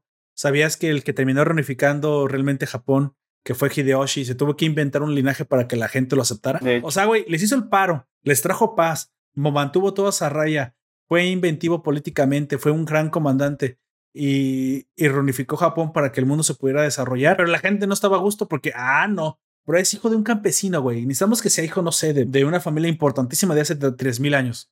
Y el güey. Es que, pues, está, eh, es que estaba la creencia, eh, eh, esta es mitología ya arraigada a la cultura china y japonesa, porque antes Japón, Corea y China eran uno mismo y después se separaron. Este, pero está arraigada la, el emperador de Jade, que es el pues dios entre todos los dioses para ellos. Exacto. Este, y todos los emperadores o toda la nobleza eran hijos o eran descendientes de él, todos. Y es por eso que estaba eso, eh, tuvo que inventarse que él también era parte del, eh, del, legado del emperador de Jade, por así decirlo. Eh, no recuerdo si hay, más bien tú me vas a corregir qué fue lo que dijo de dónde venía su, su linaje, pero en teoría, esa es como la base de los, él compró, compró a la corte del emperador y, e hicieron que lo, lo, hicieran parte de una familia específica, que era la que podía ser el, el ¿cómo se llama? El comandante de las Fuerzas Armadas, pero no, no solamente el comandante de las Fuerzas Armadas, sino el supremo comandante. Está el emperador, pero él, él era el primer ministro, el shogun. Había, había, una familia que solamente los Fuyuki, creo Fuyuki o Fuyu, Fuyugama, no me acuerdo, que eran los únicos que, su, que, los hombres de su familia podían ser shogunes. Entonces se inventó algo para que lo hicieran como un pariente lejano y ahora sí él se yergue como shogun. De hecho, nunca quita la figura del emperador, el emperador sigue siendo la figura religiosa. Ya después, cuando en la restauración Meiji cae la, los Tokugawa, ahora sí el shogun pasa a ser segundo y ahora el emperador ahora sí tiene verdadero poder, pero curiosamente en aquel entonces el emperador, aunque todo el mundo se disputaba el gobierno de Japón, pues él no tiene nada que ver porque ese tiempo solamente era una figura como el papa, digamos solamente era religiosa. Pero el primer ministro, aunque podía haberse erguido como simplemente como conquistador, para, para, para él eran importantes los títulos, así que quería ser el shogun, en que en teoría tendría que ser el ministro el que gobernara, güey. O sea, él quería tener el título político. Es cuando un dictador llega al poder, güey, y no quiere que le digan dictador, quiere que le digan presidente, güey, pero no ganaste las elecciones, no te pueden decir presidente. Ah, bueno, pues invéntense unas elecciones para que me legitimice la democracia. Algo así pasó, güey.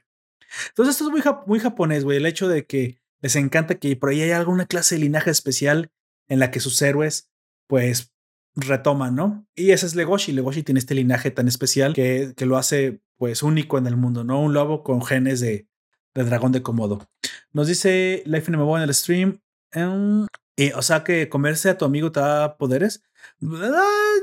Ah, sí. Eh, depende de qué. También hay, que preguntarle a qué te refieres con comerte, porque está el comerte y el comerte. Mm, comerte. el comerte. No sé, patas.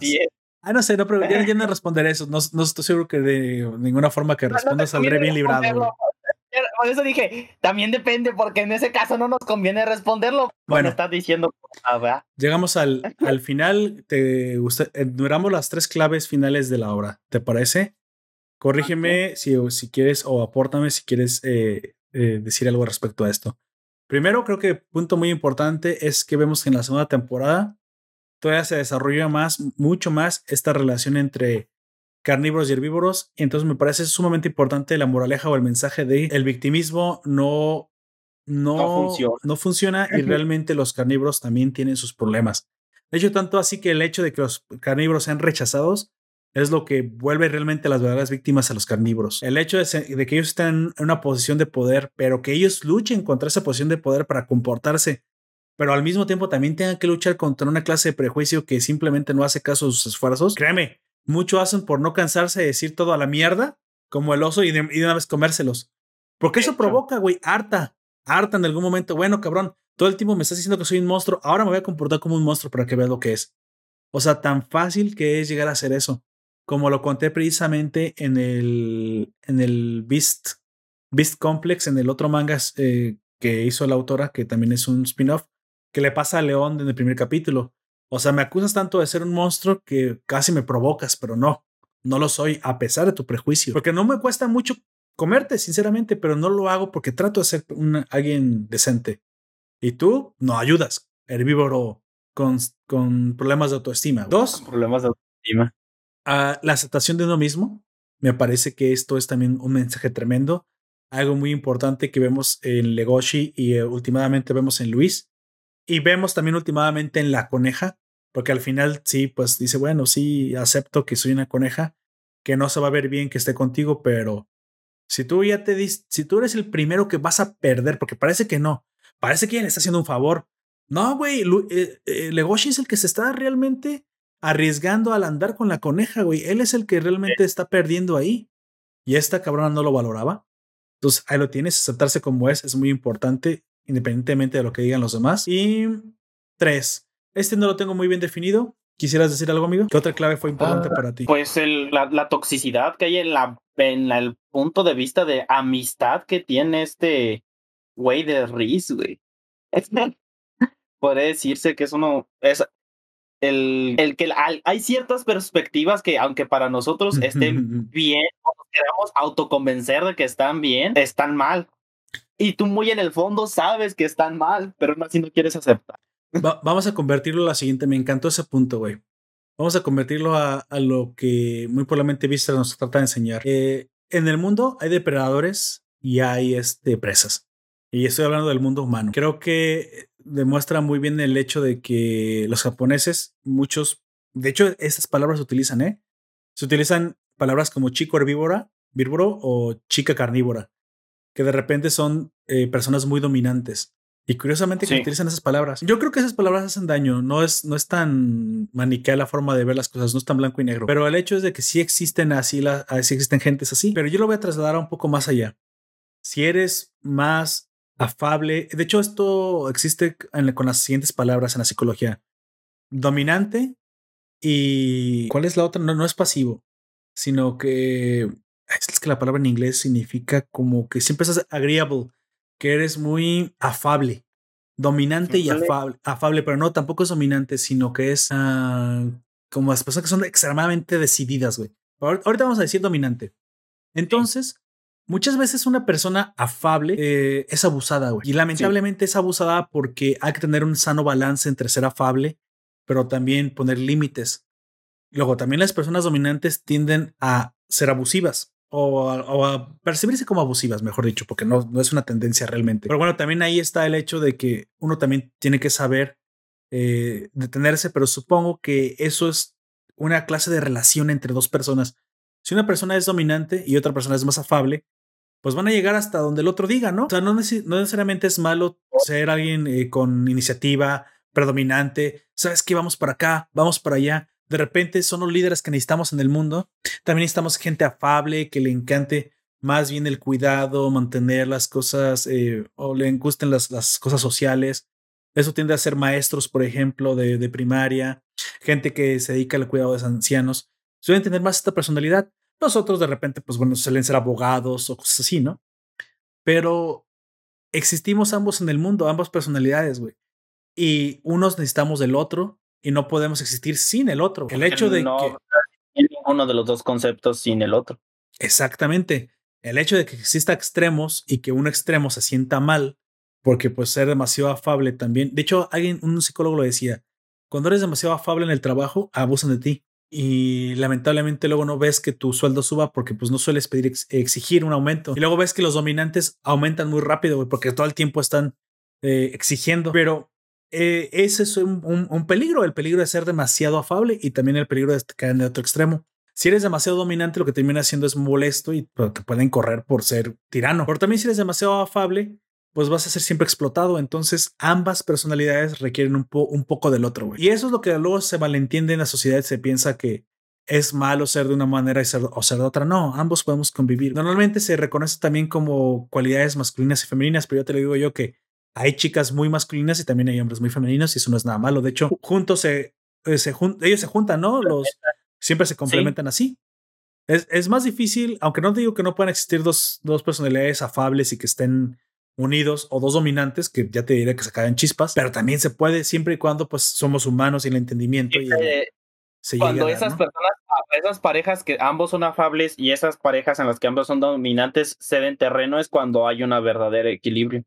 Exactamente. Aunque en esos casos sí es mucho más difícil por lo mismo, porque ambos o ceden mucho o ceden muy poco, pero es por eso que eh, por la otra persona tú decides ceder o no ceder en algunas cosas para ayudar a, a que avance la relación.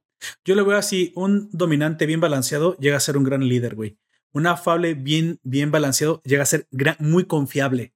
Una persona, un pilar para, para la comunidad, por ejemplo. Y ambos pueden encontrar éxito en todas las áreas de su vida.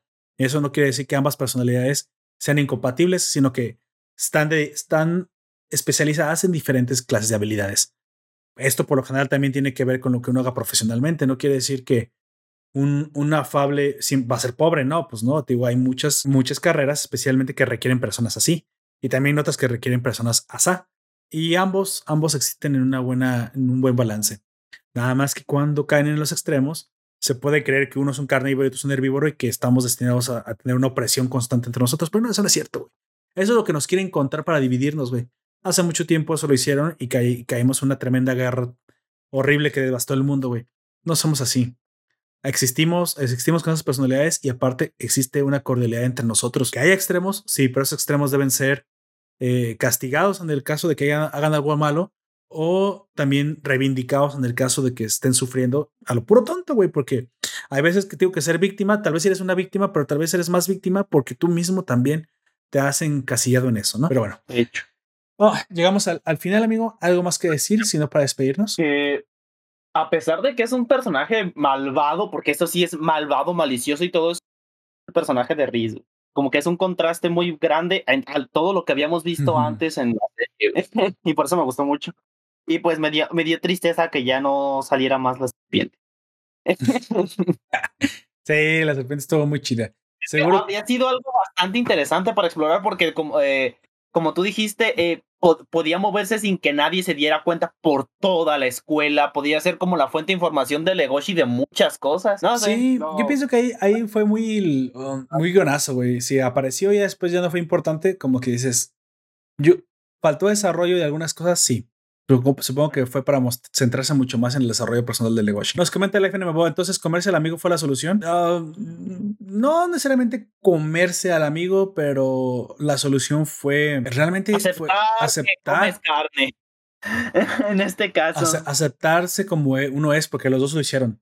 Sí, comerse al amigo fue parte de una solución específica, creo que es parte de una solución más grande que la grande es más conceptual y más abstracta. Me pregunta, ¿mataron al oso? No. No, creo que lo hayan matado, aunque bueno. Dice, sí terminan por problemas con la policía y eh, ese termina en la cárcel. Así es. No sé si la pena capital sigue existiendo en ese mundo, así de que... Muerte por mordida, ¿qué? Bueno. Por esnosnos.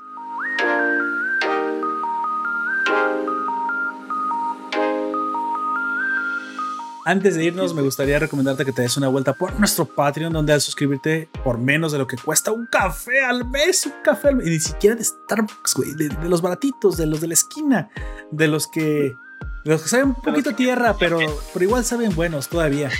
Este, eh, solo por eso obtendrás los beneficios precisamente que son, son dedicados a los patronos de la nación que son el podcast exclusivo para Patreon y el acceso a la área exclusiva de Patreons en el Discord. Pero más que allá de eso, hazlo para que podamos seguir ofreciendo más valor y ser parte pues, de una comunidad más, más, más y más grande que es la de Nación Puperto. Me gustaría agradecer a todos los que hacen posible este podcast, a Oyak aquí, aquí presente, a nuestros oyentes que estuvieron en el directo, hace rato a Nix y ahorita a la FNMBO que están escuchándonos. También a todos los que nos escuchan en el formato podcast, gracias a ustedes. Te recuerdo que existe un grupo de Facebook llamado Nación Puperto Forum, donde los ciudadanos pueden eh, unirse y compartir contenido. También ahí estamos haciendo las votaciones de los animes cuando hay votaciones eh, en el grupo de Facebook. Así que, pues bueno, eh, ahí te invito a que te unas. Lo buscas Nación Puperto Forum. O si no, de todos modos, de hecho, no lo tienes que buscar en Facebook. Está en, nuestra, en nuestros vínculos. Ahora que me acuerdo, pues sí, puse todo ahí. También te invito a conocer amigos de la nación, chicos de enorme talento y gran contenido. Eh, otros podcasts, otros canales. Somos parte de la comunidad Encore. También la puedes encontrar por ahí en Facebook y ver qué, clase de canales están unidos, eh, afiliados a esta comunidad para que encuentres el contenido que te gusta. Te recomiendo que te suscribas a la página web, a las notificaciones que tenemos ahí. Em, simplemente pones www.nacionpoperto.com y te aparece, quiero recibir notificaciones de nacionpoperto.com. Le dices que sí. ¿Por qué? Porque solamente te vamos a avisar cuando haya nuevos episodios. No te mandamos publicidad, mira, no te preocupes por eso. Solo como la de, mira, ya, ya publicamos el episodio y dirás, a la madre, Poperto ya lo publicó. Yo diré, nada porque no puedo saber lo que estás pensando, ¿entiende? Pues es tecnología, ni modo que yo tuviera poderes o fuera Dios. O fuera Dios, ¿te imaginas? Bueno, pero igual, te llegarán, te llegarán al, al celular. Terminó el enano del, del frasco cuando intentó ser Dios y pues no queremos hacer eso. Exactamente. Pero puede que ya estés suscrito a las notificaciones, igual a alguna clase de aplicación de podcast. Bueno, pues ahí te das cuenta, ¿no? Ahí ya te llegan directamente. Que curiosamente te voy a recomendar más que te suscribas a Google Podcast, ya que aparte que veo que las notificaciones llegan mejor ahí, en Spotify a veces se pierde. Si tienes un Android, pues no requieres cuenta, es la misma de Google. Y aparte, pues no, no, no, no le quiero hacer publicidad, güey, pero como está especializada en podcast y solamente es para podcast, maneja mucho mejor esto de las descargas, puedes duplicar la velocidad del habla, puedes aumentar, retroceder, puedes poner en cola los canales, o sea, cosas que no tiene Spotify. Sinceramente, yo utilizo esa misma para, para escuchar podcast y pues también soy un consumidor, no solamente soy un creador. Y me gusta mucho. Te la recomiendo si tienes Android. También está para Apple, aunque bueno, también los de Apple, pues ellos ya tienen Apple Podcast o iTunes para escuchar 50 sin tener que generar absolutamente nada. Sale. Te lo recomiendo porque yo lo he estado usando. No recomendaría nada que no, usa, que no uso, pero esa, esa de Google Podcast sí la he estado usando yo. Ya es parte del Android. Bueno, en mi, en mi Android ya venía, pero si no lo tienes, pues nomás descargo la Play Store y ya. Todo esto, todo esto te lo voy a dejar en los vínculos de la descripción, ¿sale? Como siempre. Pero por último, lo que más me importa es tu opinión. Déjame en los comentarios ¿Qué opinas tú? Si realmente el mensaje de Beastars es, ¿estás de acuerdo con que los carnívoros y los herbívoros en la vida, y no solamente en Beastars, podemos realmente convivir a pesar de nuestras diferencias? Es decir, aquellos que se sienten como víctimas del sistema y aquellos que se ven como victimarios del sistema, ¿realmente lo son tan así? ¿No será parte de toda una clase como de complot de los medios de comunicación de los políticos que nos han querido separar? Yo lo creo. Yo creo que realmente no, no vemos buenos y malos, no nos podemos pelear entre nosotros, a veces empresarios, empleados o como tú quieras decir, realmente somos parte de una misma sociedad.